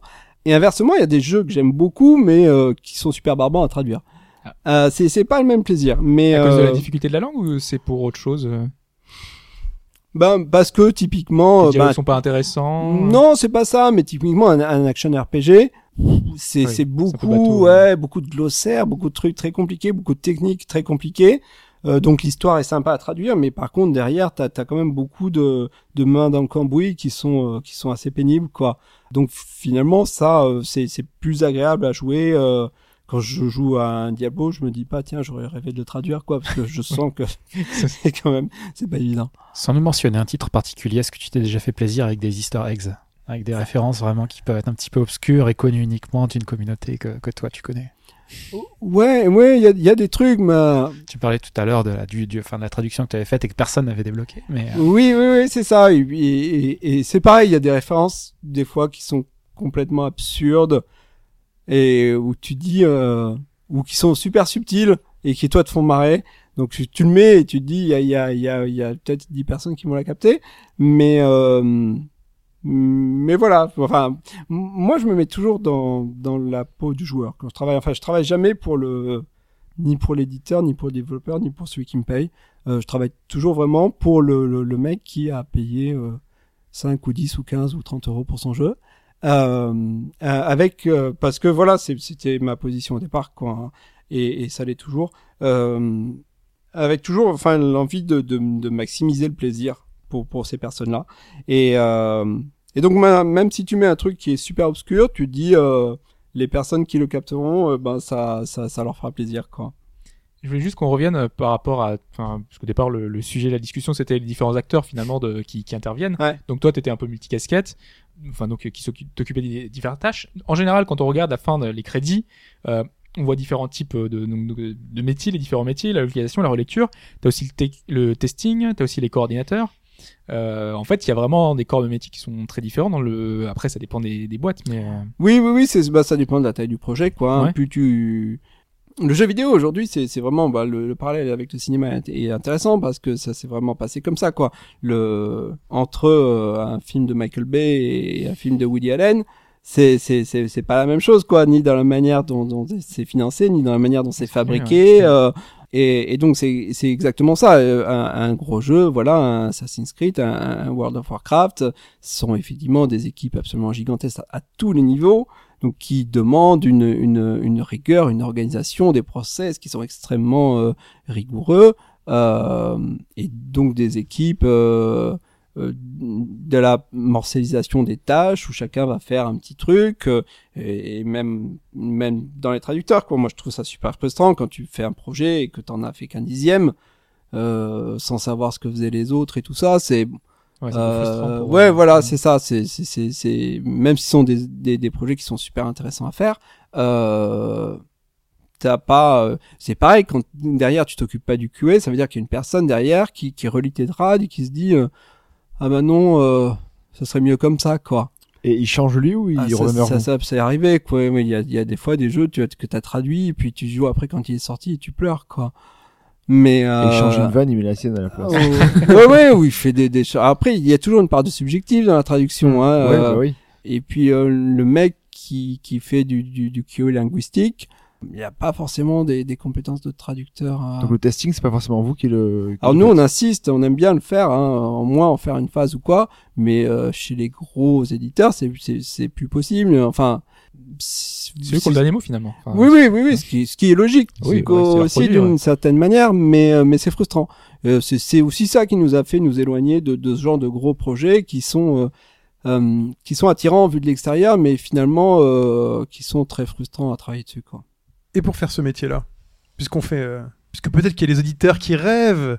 de Imagine, pouvoir faire, ça euh, marche ouais. tellement bien que tu dois embaucher. tu dois embaucher. tu prends quel type de profil euh, Qu'est-ce que tu veux dire sur le CV Ou tu conseillerais quoi formation Parce que là, on, à avoir. a priori, ça arrivera pas, mais si jamais. C'est euh, je m'y connais pas tellement. Enfin, nous, on Ah. est vraiment tous les deux autodidactes. Mhm. On a ni l'un ni l'autre une formation de traducteur. Mais on s'est lancé à une époque où de toute façon ça n'existait pas. Enfin, euh, les formations de traducteurs de jeux vidéo n'existaient pas du tout. Euh, Aujourd'hui, je sais que ça existe. Enfin, il y a des des cursus qui sont spécialisés là-dedans, ou en tout cas où tu peux, si tu fais de la traduction, avoir une, option, par exemple des choses euh, comme ça. diplôme de langue obligatoire, euh, être Non, bilingue non, obligatoirement. non. Enfin, oui. Il y a des enfin, LEA, savoir, il y a- euh, il y a, il y a des, il y a des choses qui existent, mais, mais c'est plus quand même, euh, Parce qu'on enfin, entend souvent parler par exemple, de, de l'ESIT, là, euh, Ouais, l'école ouais, ouais, supérieure d'interprète et de traducteur, donc Mm. qui est souvent euh, cité euh, comme modèle, en tout cas pour le cinéma et le enfin, la télévision, etc., les films. Alors dans le jeu vidéo, euh, sans doute, ça doit, ça doit aider. Hein. oui, oui, oui, oui, je, je, je pense que effectivement ça, ça permet, euh, ça permet d'avoir, euh, de, d'avoir des bonnes bases. Euh, J'ai jamais eu l'occasion. Enfin, c'est vrai qu'on est, comme on est vraiment une très petite équipe, euh, on est un peu replié sur nous-mêmes. Tu choisiras plutôt le le- l'expert en langue ou l'ultra fan de jeux Ah, c'est ça, vidéo. c'est est-ce c'est est-ce que est-ce que le un, un quelqu'un qui tra- traducteur dans, le- dans le cinéma dans un, dans un livre, est-ce qu'il serait un bon traducteur dans le jeu vidéo? Est-ce que c'est le Ah non, non, non, Voilà, non, pas euh, forcément. De la même manière que, que et inversement oui, inversement, Ouais, oui. voilà, moi, je, Donc, du coup, on a des c'est- fois, des fois essayé de traduire des nouvelles ou des choses comme ça, même qui avaient un rapport avec le jeu vidéo, mais, mais Vous avez déjà fait justement autre chose- que, que le jeu vidéo, du coup? Euh, pas des masses, des, des trucs euh, sur World of Warcraft, on a traduit quelques nouvelles Ah oui. qui étaient distribuées sur le site. Euh, sur euh, Grey Matter, qui est un jeu d'aventure de Jen Jensen, la créatrice de Gabriel bon. Knight. Oui, un excellent jeu d'aventure. Elle avait sorti un, une sorte de prologue, hein, une petite nouvelle qui, qui servait de prologue à, à, à, à l'histoire, qui est très bien, qui était distribuée sur le net. Je lis. Et ouais, ouais, ouais, elle est très super chouette. Enfin, de toute façon, elle écrit très bien. Johnny Il a mis une blague à la page 88. Non, c'était vraiment, c'était vraiment un truc très court. Et donc, on a, comme on avait traduit le jeu, on avait proposé de, de le traduire. euh, On l'avait même fait gratuitement, je crois. Et euh, Vous notez. Mais c'est hein. dur. Faire des trucs gratuits. mais c'est vraiment dur. Enfin, c'est on, on sent qu'on n'est pas dans notre domaine. Enfin, on est un peu comme un poisson qui est sorti de son bocal, quoi. Donc- Parce que c'est un autre, c'est vraiment d'autres, euh, d'autres, d'autres réflexes, d'autres, d'autres. Mais plus par rapport à la technique ou par rapport à- au, au fait d'être d'avoir un feeling avec le, le, le, le média du jeu vidéo? Enfin c'est par rapport à quoi? C'est plus par rapport à la technicité du comme je disais tout à l'heure par Ouais, rapport c'est au, les deux. au- Mais c'est les particularités qu'on a qu'on avait Voilà, Ouais, hein, c'est ça. C'est- C'est c'est le fait de, de connaître l'ambiance euh, et, et, et de comprendre la logique du truc. Parce que finalement, c'est vrai qu'un jeu vidéo, euh, par son interactivité même, euh, si tu comprends pas la, tu vois, les subtilités du truc, tu t'es complètement perdu. Et, là, et les contraintes techniques qui sont très différentes, quoi. Et puis les textes, enfin je sais pas, dans un jeu, les textes sont éventuellement plus courts, euh, c'est des idées qui passent peut-être plus rapidement, alors que dans une nouvelle, il y a tout un oui, style, il y a tout, il y a tout un, style, exercice de beaucoup style à- à de, de, de- beaucoup de descriptifs. De, on n'a jamais, on- je suis incapable de dire euh, la colline verdoyante avec euh, ses gouttes de rosée sur les feuilles des arbres, tout ça. Il y a jamais, nous, on n'a jamais besoin. On, on On traduit du Tolkien, dialogue, on ouais. traduit du, du. du coup question totalement un c'est un peu comme le, bon et le mauvais chasseur est-ce que au niveau des traducteurs est-ce que si un traducteur dans le jeu vidéo est fan de jeux vidéo c'est un plus ou alors un- on peut avoir des très bons traducteurs qui sont en jeu vidéo mais qui n'aiment pas ça après tout? Enfin est-ce que En tout cas, ça existe. hein. Ça existe, ouais, Ouais. ça existe. Après, Ouais, J'ai eu des échos. Ouais, euh, d'accord parce que est-ce que jamais connais ou pas? Ah vidéo. Moi- le enfin, jeu vidéo. je- dans les lettres traduisent ah ouais que, que je reçois, vraiment la première chose que je regarde, c'est euh, où est-ce qu'il y a marqué euh, j'adore les jeux vidéo. euh, c'est pour moi le critère le plus important, plus que tout le reste, parce que euh, je pense qu'il y a, il y a des gens qui ont jamais fait d'études de traduction et qui sont capables euh, simplement. Enfin, l'idée c'est de savoir bien écrire, quoi. C'est de un bien comprendre la langue de base et de Mhm. savoir bien écrire et de, de, de connaître son, son sujet. Euh, donc je- voilà, nous on est on est deux autodidactes, donc j'ai plutôt tendance à privilégier ça. Euh, mais après, je dis pas non plus que, que, que faire une école de traduction c'est inutile. Je, suis, je pense que ça t'apporte beaucoup de beaucoup de, de, de techniques et ça peut, peut, peut te permettre au départ de de- d'éviter certains pièges. Je pense que euh, si on regardait nos traductions d'il y a 15 ans, il y a sûrement des trucs qui me feraient un peu hurler. Mais maintenant, mais euh, mais en même temps, euh, oui, voilà, j'ai tendance à, à, à à penser que c'est quand même le, le, le plaisir de faire ça qui, Ouais, voilà, est important. Et c'est quelque chose que tu recommandes justement de, euh, par exemple, quelqu'un qui euh, aime le jeu vidéo, qui se dit euh, oui, j'aime bien traduire ou j'aime bien faire des trucs, euh, de, de se plonger dans ce métier-là, malgré toutes les difficultés qu'on a pu voir avant, euh, le fait que parfois dans un hack and slash, tu vas avoir des, Ouais. des contraintes très fortes, euh, des fois ça peut être très rébarbatif, je sais pas. euh, du coup, c'est quelque chose que tu conseilles. Tu conseillerais à des gens de se lancer là-dedans ou euh, Bah, euh, Tu- prends du plaisir, euh, vraiment oui, oui, dedans Oui, voilà. Ouais, Nous, clairement, on prendrait épée de plus feu sacré épée de feu dragon euh, les mauvais souvenirs qui reviennent là c'est ça Non, on prendrait plus de plaisir à le faire, on aurait arrêté depuis longtemps. oui bah ouais, Donc voilà. Et, et d'ailleurs, on s'est vraiment posé la question. euh, il y a, il y a une période, il y a 3-4 ans, où les jeux qui sortaient nous intéressaient de moins en moins. La manière dont les éditeurs travaillaient avec les traducteurs nous intéressait de moins en moins. Et euh, on, on se posait vraiment la question de euh, est-ce que ça vaut le coup de Et c'est là continuer. que le marché indé a, Et voilà. a percé et Et ça D'un vous coup, a on a eu de- Steam, Kickstarter, les indés et tout ça qui euh, euh, donc ça a été très difficile parce qu'au départ euh, euh, traduire était la préoccupation la plus éloignée dans leur esprit. budget, euh, ça, oui, voilà, c'est ça. C'est ça, ouais. Quand t'es indé, effectivement, que tu fais ton truc euh, dans une petite équipe. Euh, euh, Mais Kickstarter fait du bien du coup. Parce voilà. au moins là, t'as le Kickstarter, budget euh, qui est défini dans ton. Enfin, c'est- Oui, puis t'es obligé de promettre des Ouais. choses.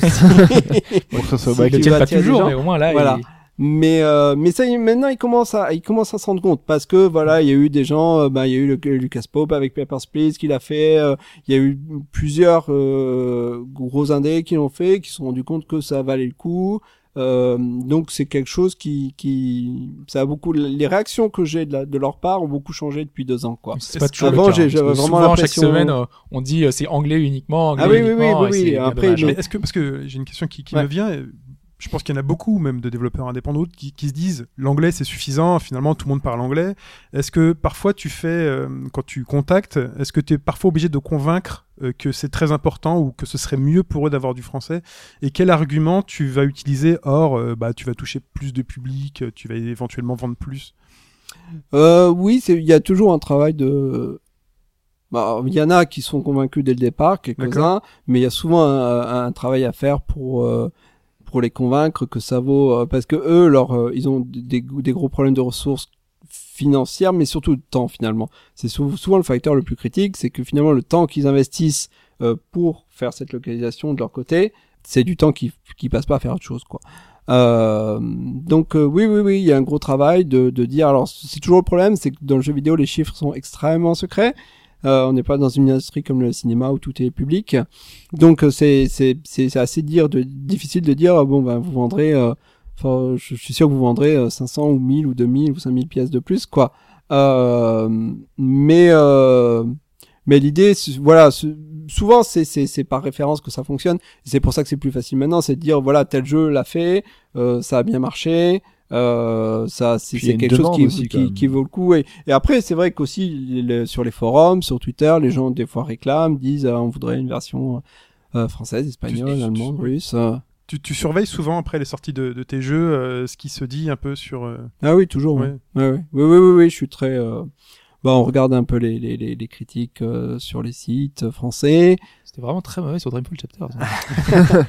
Et euh... ouais, parfois la localisation est un des points. Maintenant, c'est un des points de qualité Ouais. qui est noté. euh, Oui, oui, oui. Alors Ah, pas pas très très souvent, mais mais de fait, si elle est très bonne ou très mauvaise, Voilà, en En tout cas, général, quand elle est pas bon. bonne, elle, est- Voilà. elle Ouais. est tout de Mais quand elle est très bonne, on la souligne. Quand elle est Mm. mauvaise, on la souligne aussi. Quand Ouais, elle voilà. est, euh, comme, des- comme des tout à l'heure, juste passable, bon, Mm. mais il n'y a pas de point dessus, mais c'est un, c'est un élément. euh, Bah, Peut-être aussi qu'une bonne localisation, c'est une localisation qui se voit pas forcément, qui, qui est Oui, oui, transparente, de fait, qui- voilà, c'est vrai que Ouais, mais quand il y a- qui paraît ouais. naturel. hein.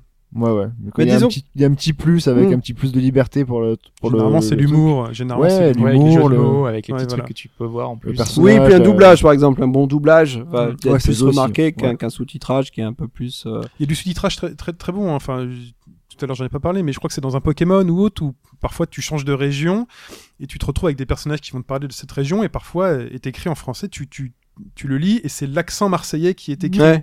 Alors, j'ai, euh, je suis sûr que c'est un jeu sur 3DS, c'est peut-être Oui, un dans, Pokémon. dans Pokémon, il y a, euh, y a les, les gens et qui tu, ont et pas- tu ouais. lis et tu lis ça et quand tu lis cette traduction euh, t'as l'accent marseillais qui, qui, est- qui est là dans ta tête Non, parce ou, fait, il euh, ouais. avec les EUH.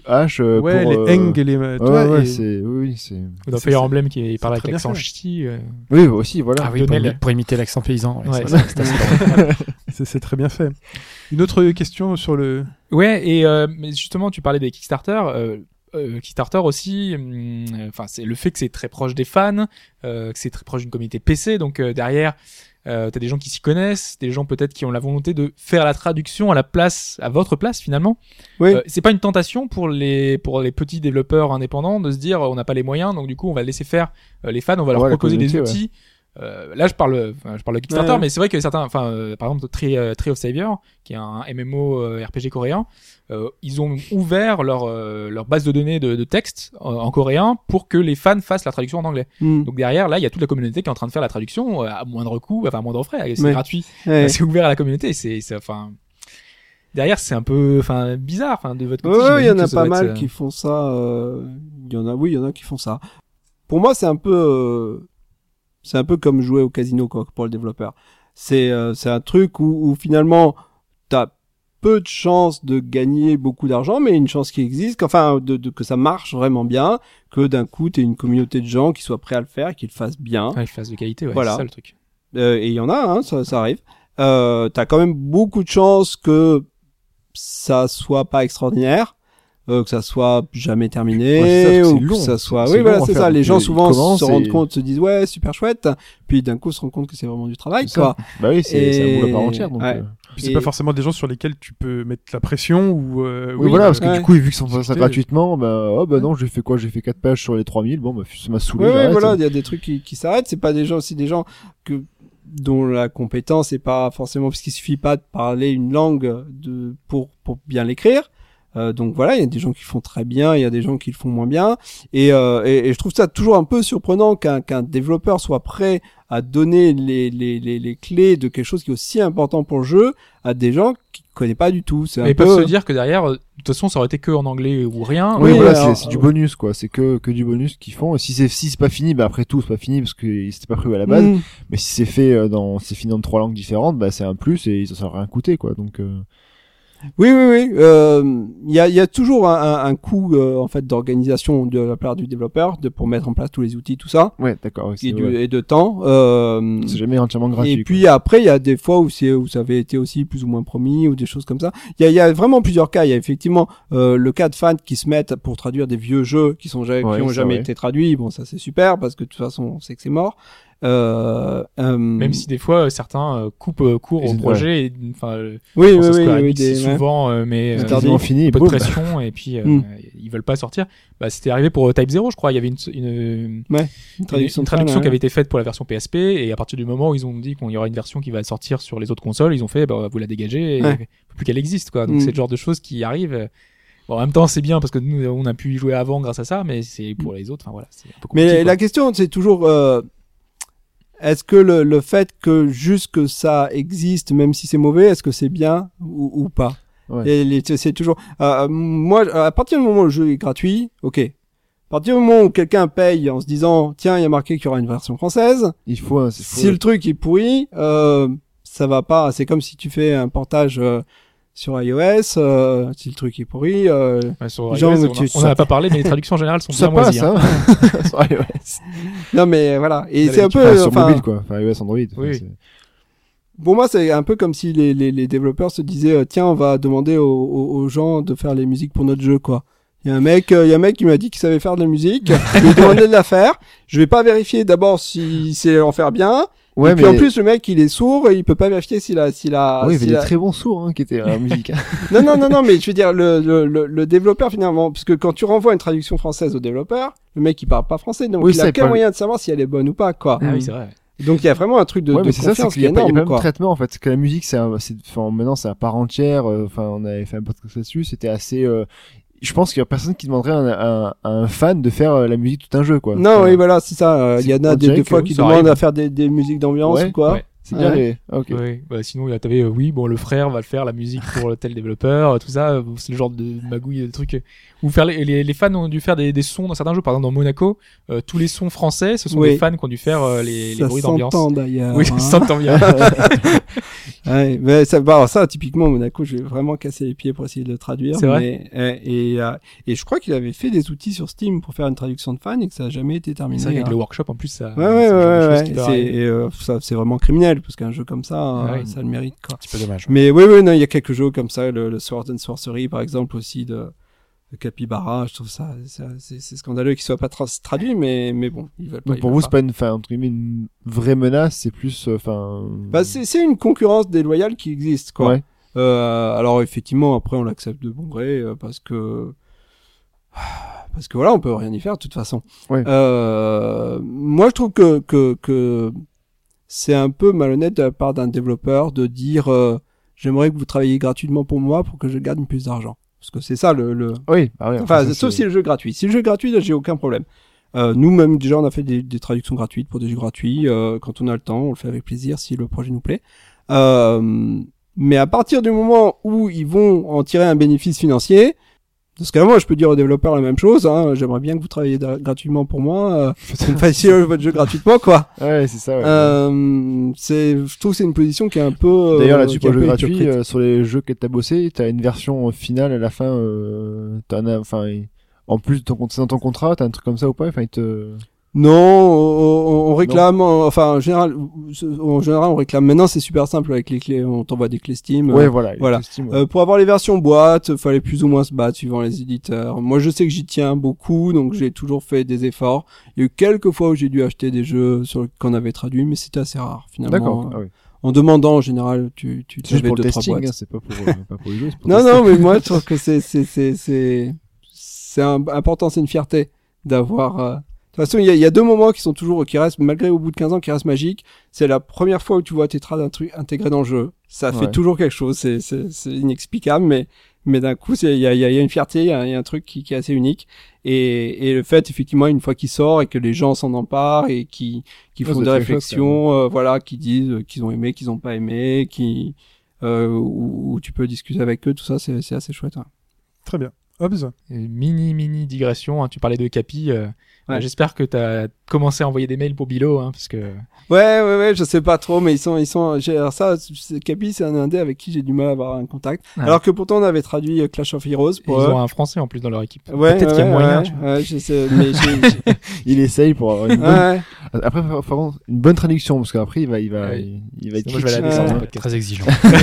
Oui, on avait traduit Clash of Heroes parce que c'était Ah bah oui. du Might and Magic et qu'on s'en occupait Mm. à l'époque. On avait fait Dark Messiah et tout ça. J'adore Clash of Heroes. En plus, c'est un jeu qui est fabuleux. Euh, mais on l'avait fait pour Ubi. Et euh, mais euh, non, j'ai jamais réussi à vraiment prendre contact euh, avec eux alors qu'ils ont des jeux que j'aime beaucoup. Très bien. Il y en a, ouais, il y en a quelques-uns comme ça qui sont un peu. Parlons maintenant de nos souvenirs et de nos euh, traductions marquantes.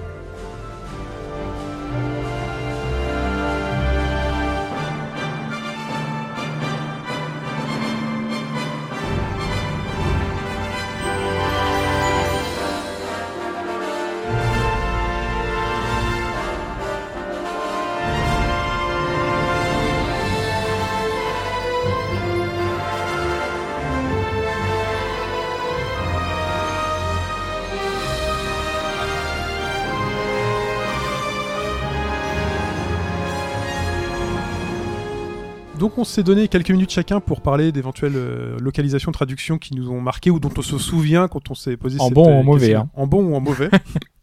Les Euh, deux. euh, j'ai les deux.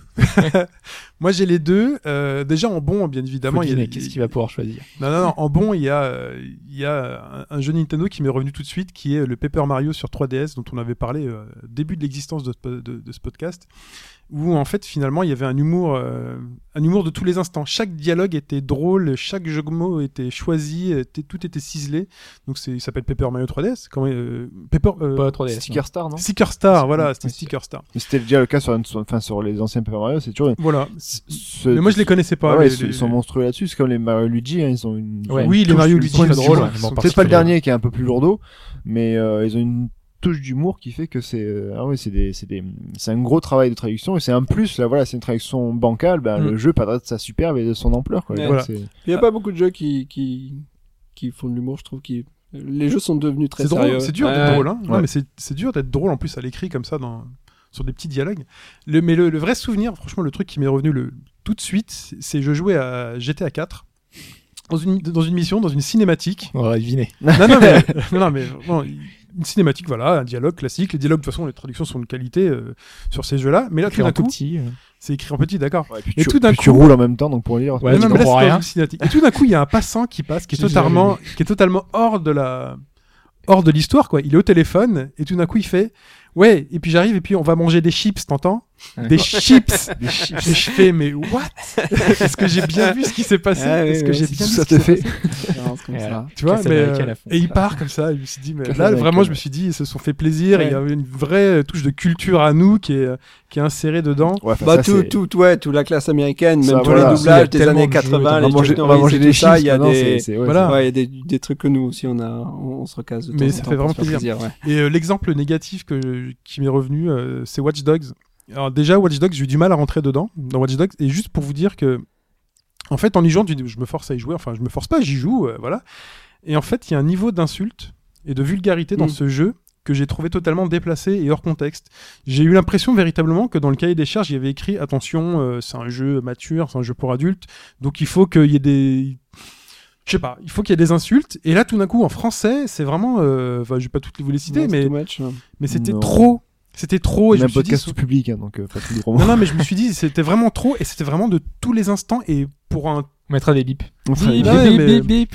Non, mais ah, prends ça, espèce de machin, espèce de bip. truc. Et je me suis vraiment trop, trop, mais euh, trop. Mais ça, c'est vraiment le doublage. Après, Je dis, euh, le- voilà, ouais. c'est bon, le mais mec, il est c'est déjà en train de me tirer aussi, dessus. quoi, mais, c'est euh, euh, quoi ils se sont dit euh, bah, en même temps après si le jeu à la base d'origine est comme ça T'as Ouais, mais différentes c'est- nuances dans la vulgarité. Très- Ouais, mais là, D'une langue à c'était une autre, vraiment, euh, sais, vraiment, c'est bas de gamme. Le problème aussi, c'est que la, la, finalement, les insultes d'une langue à l'autre, les niveaux, enfin, il y a, ça donne pas la même chose quoi. Il y a des, des finalement tu dis un motherfucker en, en anglais, Ça passe. c'est pas voilà, Voilà. c'est c'est il y a des choses qui sont plus naturelles et, et finalement dans la vulgarité ça c'est un truc aussi qu'on nous a reproché parfois parce que nous c'est vrai qu'on aime bien euh, on aime bien être le plus naturel possible. Euh, et finalement euh, si euh, voilà dans une certaine situation tu vas plutôt dire merde que ça perd l'hypopète. Euh, voilà, ce qui, qui est, par exemple, il y, a- il y, avait, il y a certains éditeurs qui refusent absolument ce, ça, hein, que, où- Mm. euh, je crois que chez Electronic Arts, vous pouvez même pas dire fesses. Euh, bon, c'était il y a longtemps.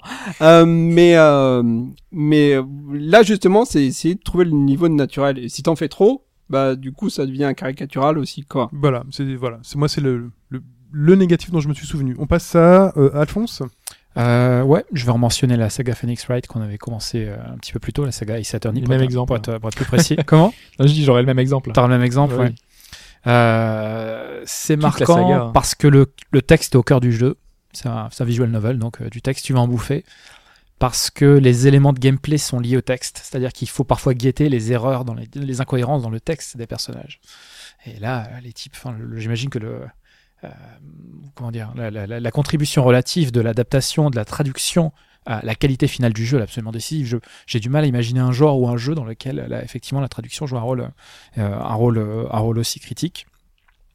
Euh, Tous les personnages ont été traduits. Ah oui, le nom des- jeux de ah, mots. ça- ça va euh, très Il y a un loin. travail sur chacun des personnages, quoi. Ils ont tous des, il y en a certains qui ont même des tics de langage. Oui, oui, qui chacun ont leur personnalité C'est très ouais. fort. Ouais, donc euh, rien que pour ça, eff- effectivement, ça devait être un, un- un travail qui est énorme. Surtout que tout à l'heure, tu parlais de l'humour aussi permanent, et c'est aussi un jeu qui est quand même, qui est quand même très très Ouais. drôle. Il y a beaucoup de second degré. Euh, un gros défi aussi au niveau de tous les éléments culturels qu'il y a dans le jeu. Euh, Il y a les yokai, donc il y a les esprits, euh, il y a le sentai, il y a les robots, il y a les combattants traditionnels, il y a les montagnes sacrées, il y a les anciens, il y a l'espèce de petit, le magatama, l'espèce de, de talisman qui permet de comme ça de développer des pouvoirs. Et euh, ça passe bien. Euh, alors après, bon, on a tous ici un petit peu une, une sensibilité à différentes cultures, à la culture japonaise, donc peut-être que ça passe euh, plus facilement avec nous qu'avec. Mais on l'a des- fait il y, a, enfin, il y a longtemps quand même, donc malgré tout, on avait compris, c'est qu'ils avaient su nous expliquer ça et l'intégrer de il y a dû avoir dans le texte des naturelle. gros efforts de pédagogie, je pense, Ouais. pour te rendre accessibles des éléments qui ne sont vraiment pas familiers. Il y a des choses qui étaient assez peu évidentes. Bon, les yokai, on voit aujourd'hui, mais à l'époque, il fallait quand même. euh, Ouais. il fallait pouvoir expliquer aux gens exactement de quoi, de quoi y retourner, ouais. Euh, euh, donc ça c'est un bon souvenir parce que l'adaptation était quand même très réussie, mais après euh, quand t'es comment dire, t'es un petit peu trop bien habitué. C'est-à-dire moi j'avais fait le premier en français, bon ok, et après j'ai eu du mal à voir les autres en français. Du coup je suis passé par des versions japonaises qui disposaient aussi de la version anglaise. Euh, et après, ben, tu deviens, oui, tu deviens extrêmement exigeant et tu te mets à gueuler parce que, parce que le Miles Edgeworth, par exemple, donc il y a un spin-off de la saga, n'a pas quitté le Japon. Euh, le premier, mais il était aussi disponible en anglais. Mais euh, bon, bref, des champions, ils ont pas sorti en Europe un jeu qui était disponible en anglais. Oui. Euh, et euh, le numéro 2 qui a jamais été traduit dans, dans aucune autre langue, donc il restait en japonais. Donc voilà pour mon souvenir euh, positif, un petit peu amer quand même sur certains aspects. Euh, et en négatif aussi, j'espère qu'Ops, tu pensais pas à Super Butoden 2 sur. Ah, si, en putain. positif. Si, Tellement, positif. tellement génial. Attends, souviens-toi. Alors, pour t'expliquer, euh, le Dragon Ball Z euh, 2, enfin Super Butoden, c'est un massacre du Euh, Jean à la fin. J'imagine, je sais même pas comment ils ont imaginé traduire un truc pareil. Déjà, les jeux de, les jeux de sel, euh, jour machin, ou alors le fameux euh, je dominais le monde avec mes boules, quoi. Déjà, il y avait des fautes d'orthographe. Ah oui, les boules du dragon. Ils ont changé les noms des personnages. Euh, ils- il y avait des, des- des dialogues qui ne voulaient rien dire. Ouais, il y a un ratio entre la qualité intrinsèque du jeu qui est pas dégueulasse et la Ouais, traduction qui est un massacre pourri. qui est vraiment très très très élevé. À mon avis, Ah, c'est l'un des c'est- pires Ouais, cas que mais- j'ai- que j'ai jamais connu. ouais. Il y a des choses comme Oh, ça, il y a on se eu- demande comment quelqu'un a pu quand même faire ça, quoi. À un moment, enfin, ouais. Mais là, là, il y a quoi? Il y a, il y, a le- il y a les textes qui ne veulent rien dire. Ouais. Euh, ils ont changé le nom des personnages aussi.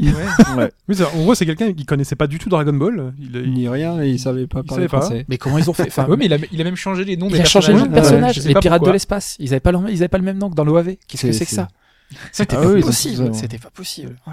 Bon, bref, complètement incohérent. Et puis le jeu lui-même, bon, il y avait des arcs euh, narratifs son sujet. qui venaient C'est de la nulle part. qu'il faut quand même connaître son sujet. Bah, je sais pas qui l'ont fait, à qui l'ont fait traduire, mais le premier était pas si catastrophique. Ouais. Non, mais mais généralement, à chaque épisode de Dragon Ball, ils reprenaient, par exemple, ils se disaient, bon, c'est comme dans le club Dorothée, donc ils reprenaient des noms du club Dorothée. Mais là, même pas, là, ils ont imaginé des noms. donc, euh, ils se sont dit, comment on l'appelle et- celui-là? Ouais, C'est bien, ouais. Kujila, il y a Aki et Kujila. Aki et Kujila. Ouais, pour euh, Zanga et, euh, et euh, Euh, le vert là, le grand vert. Ah oui, oui. Bojack. Bojack.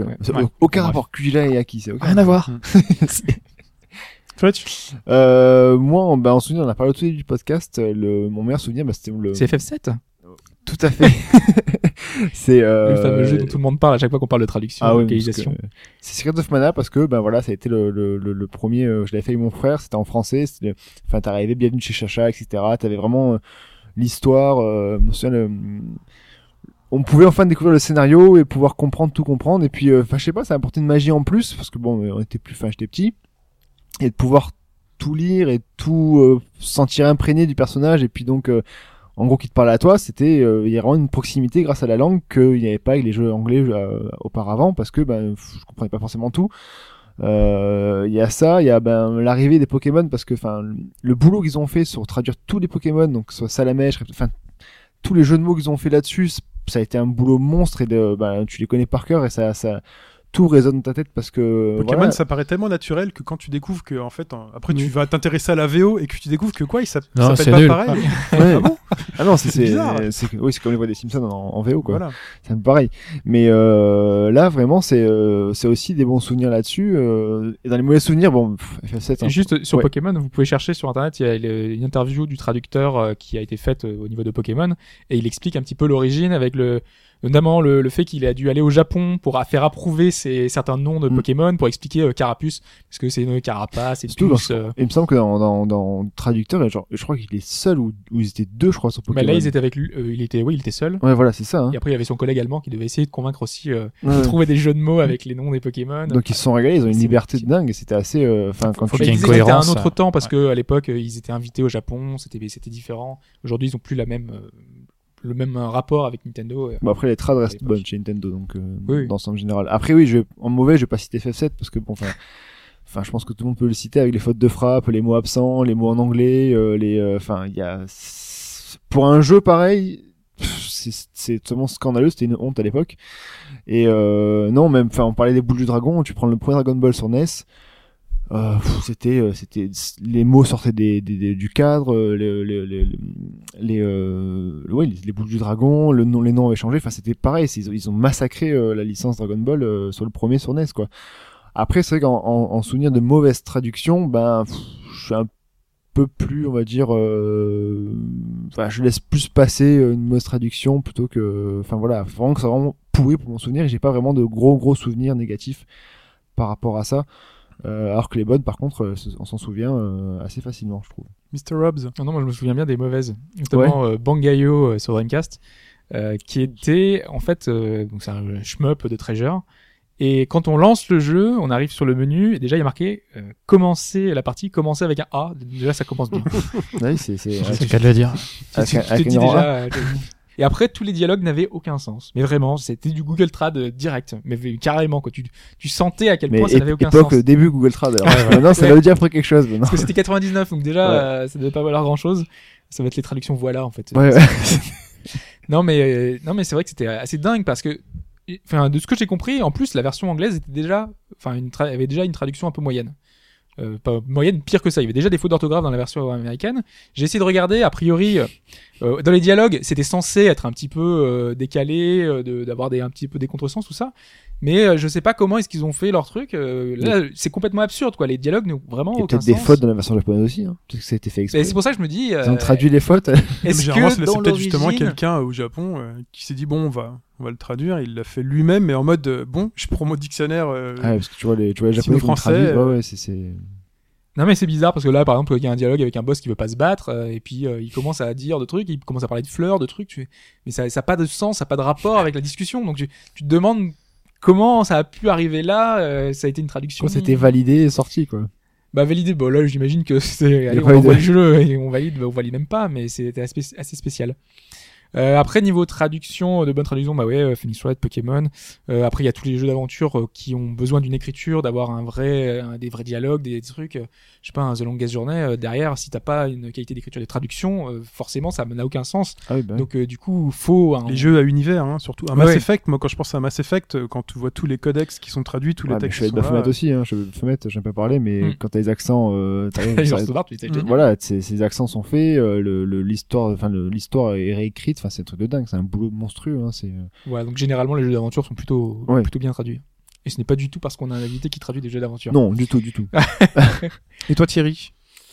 Tu as des Alors moi, euh, sur les trucs euh, sur sur le projet sur lequel on n'a pas travaillé, euh, il y a deux choses qui m'ont marqué. Une en mauvaise, donc le premier Baldur's Gate, parce qu'il est sorti à l'époque où on a commencé la boîte et on partageait notre bureau avec un ami qui avait une société à lui aussi qui travaillait dans le jeu vidéo et euh, qui passait pas mal de temps de, de ses journées à jouer à Baldur's Gate. Euh, et donc j'avais que le son. En fait, et, et- et donc je, et je travaillais et j'entendais les voix du premier Baldur's Gate qui étaient incroyablement mauvaises et, et en plus c'est long Baldur's Gate c'est très très long et donc ça ça c'est vraiment un truc qui m'a traumatisé Après, c'est le doublage, c'est autre chose. Qu'en doublage, j'en ai- j'ai j'ai eu très bon en doublage aussi, sinon j'en ai pas Ouais. parlé, mais Tu dis Binary Domaine euh, j'ai Le du- président américain qui parle avec l'accent marse- marseillais tu vois, Ou C'est du- le genre de choses. vois. ça. ou du, ou du, ou du Dynasty Warrior 3 où t'as Ouais. les euh, t'as les Wu qui parlent tous avec l'accent marseillais du sud Ouais. parce que bah c'est le sud de la Chine donc ils se sont dit allez euh, ça donc Sunjan parle l'accent marseillais quoi c'est Normal. Et c'est hyper mal doublé vous allez voir des vidéos de Dynasty Warrior 3 c'est hyper mal doublé moi, c'est marrant Il y aura tout un podcast là-dessus. ouais c'est pour ça donc j'en ai pas parlé mais il y a du lourd Mais ça fait partie de la localisation. hein. Ouais, ouais, ouais, bah c'est vrai qu'en plus ce jeu-là m'a marqué parce que euh, je l'ai subi. Du coup, je subis que les voix, quoi. Qui a... Mais de toute façon, la traduction était aussi mauvaise. Mais euh...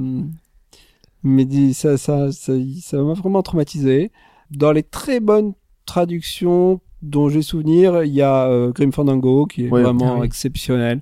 Enfin, ouais. d'aventure, quoi, donc, Ouais. euh, Où là, je trouve qu'on est même euh, bon, aussi bon que la VO, voire un cran au-dessus. Enfin, moi, j'ai Ah ils ont fait un, ont fait un dessus, travail de qui, qui est et tout. magnifique ouais tout puis même tout tout tout ouais tout tout l'humour tout tout tout choix des des des, des voix et tout est, est fabuleux j'avais beaucoup aimé aussi euh, Z je sais pas si certains de vous se souviennent de ce jeu de stratégie qui s'appelait Ouais. Z c'était sorti par les de Brothers robot, là, euh, Ouais, qui est ressorti euh, d'ailleurs il y a pas très longtemps sur Steam, qu'on peut, je conseille, euh, qu'on trouve souvent pas cher, et euh, avec des robots débiles. Enfin, c'est un STR euh, extrêmement drôle avec des robots débiles. C'est encore Et- jouable aujourd'hui, ça? Hein? Oui, c'est- il ouais, est sorti sur, sur Steam. Ouais, ouais. Ouais. Ils ont ils ont fait un port qui qui qui est pas extraordinaire, mais qui qui joue et qu'on trouve pas cher. Donc pour la nostalgie, c'est très très bien. Et notamment la voix de l'interface, la fameuse voix de l'interface dans les Command and Conquer, euh, bâtiment construit, euh, Ouais. euh, tout ça. Euh, au bout d'un moment, si tu perds, elle commence à t'engueuler, à dire euh, mais qu'est-ce que vous foutez? Mais on va perdre et, et ça, j'adore, et c'est super bien fait, c'était super bien traduit. Euh, et, et ça me fait toujours pleurer de rire. Euh, sur les produits sur lesquels on a travaillé, il y en a deux que je mettrai en avant. Les premiers, c'est les Runaway, de manière globale, tous les jeux de Pendulo. c'est c'était bon et Ouais. c'est vrai que c'est pas c'est partie des trucs c'était aussi des bonnes traductions euh, Parce que, euh, voilà. pas parce que euh, non, mais c'est des, des jeux que j'aime beaucoup, de, de très très bonnes conditions de travail, que Focus nous avait vraiment donné les moyens de faire les choses bien. Les gars de Pendulo sont des gens adorables avec qui on travaillait, on échangeait, ou euh, sur Runaway 2, le- la version française était sortie en premier, parce que c'est Focus qui l'avait euh, qui l'avait publié. Euh, et, et donc l'auteur de, de- des dialogues, en fait, a... C'était en, espagnol d'ailleurs ou c'était donc du coup c'était l'espagnol traduit en anglais et traduit en français? Ouais, c'est ça. Enfin, on a on avait les deux bases. On avait la base espagnole et la base anglaise. Euh, Téléphone arabe ça arrive pas à des choses un petit peu euh, totalement, euh, euh, j'ai corrigé des, des, des, des, des erreurs dans la version anglaise en, parce que Ah. ouais bah, parce que bon l'espagnol je, je le parle un peu euh, ah, ça aide parce que Et- si c'est japonais anglais ouais, oui, français, oui, là, non, ça c'est compliqué, ouais, j'aime pas beaucoup, ouais. mais, euh, mais en revanche, l'auteur, euh, Rosue, Rosue Monchan, euh, des jeux parle un peu français aussi. Ah oui. Et donc, euh, quand il, il a rajouté certaines de nos vannes dans la version espagnole, parce qu'il les a vues, qu'il s'est dit, ah, tiens, ça c'est une bonne idée.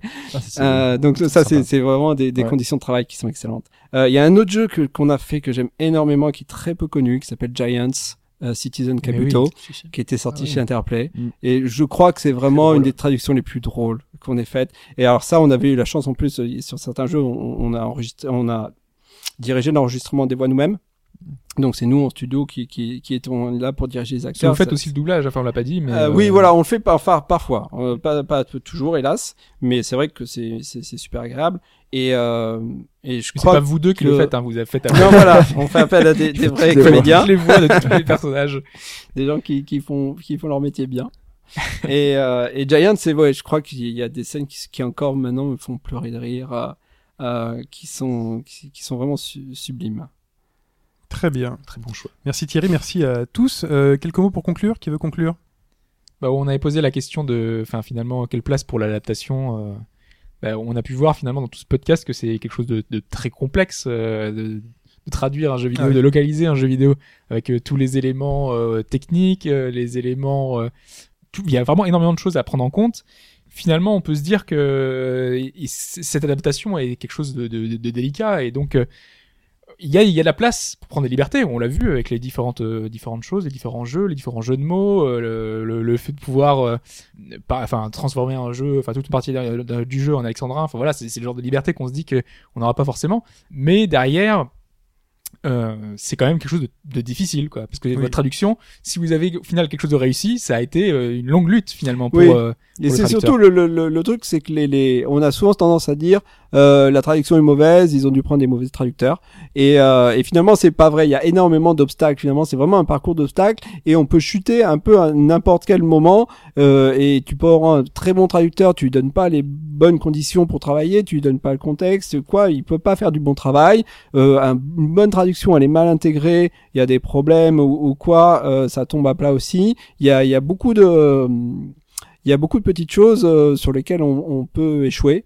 Et donc finalement, c'est vrai que euh, un, un, un produit qui, qui est vraiment réussi de, de A à Z, c'est euh, un travail d'équipe qui où, où tout le monde dans la chaîne a, a vraiment fait son travail consciencieusement et avec passion, quoi. Voilà, c'est pas lancer des cailloux sur le traducteur, c'est Ouais. plus Oui, oui, c'est global ça. que ça, ouais. donc, donc, euh, si les louanges finalement vont à tout le monde et, et, et, et pareil en cas d'échec, finalement, euh, la responsabilité est souvent partagée aussi. Ouais, c'est Très comme- bien. C'est comme partout. Hein.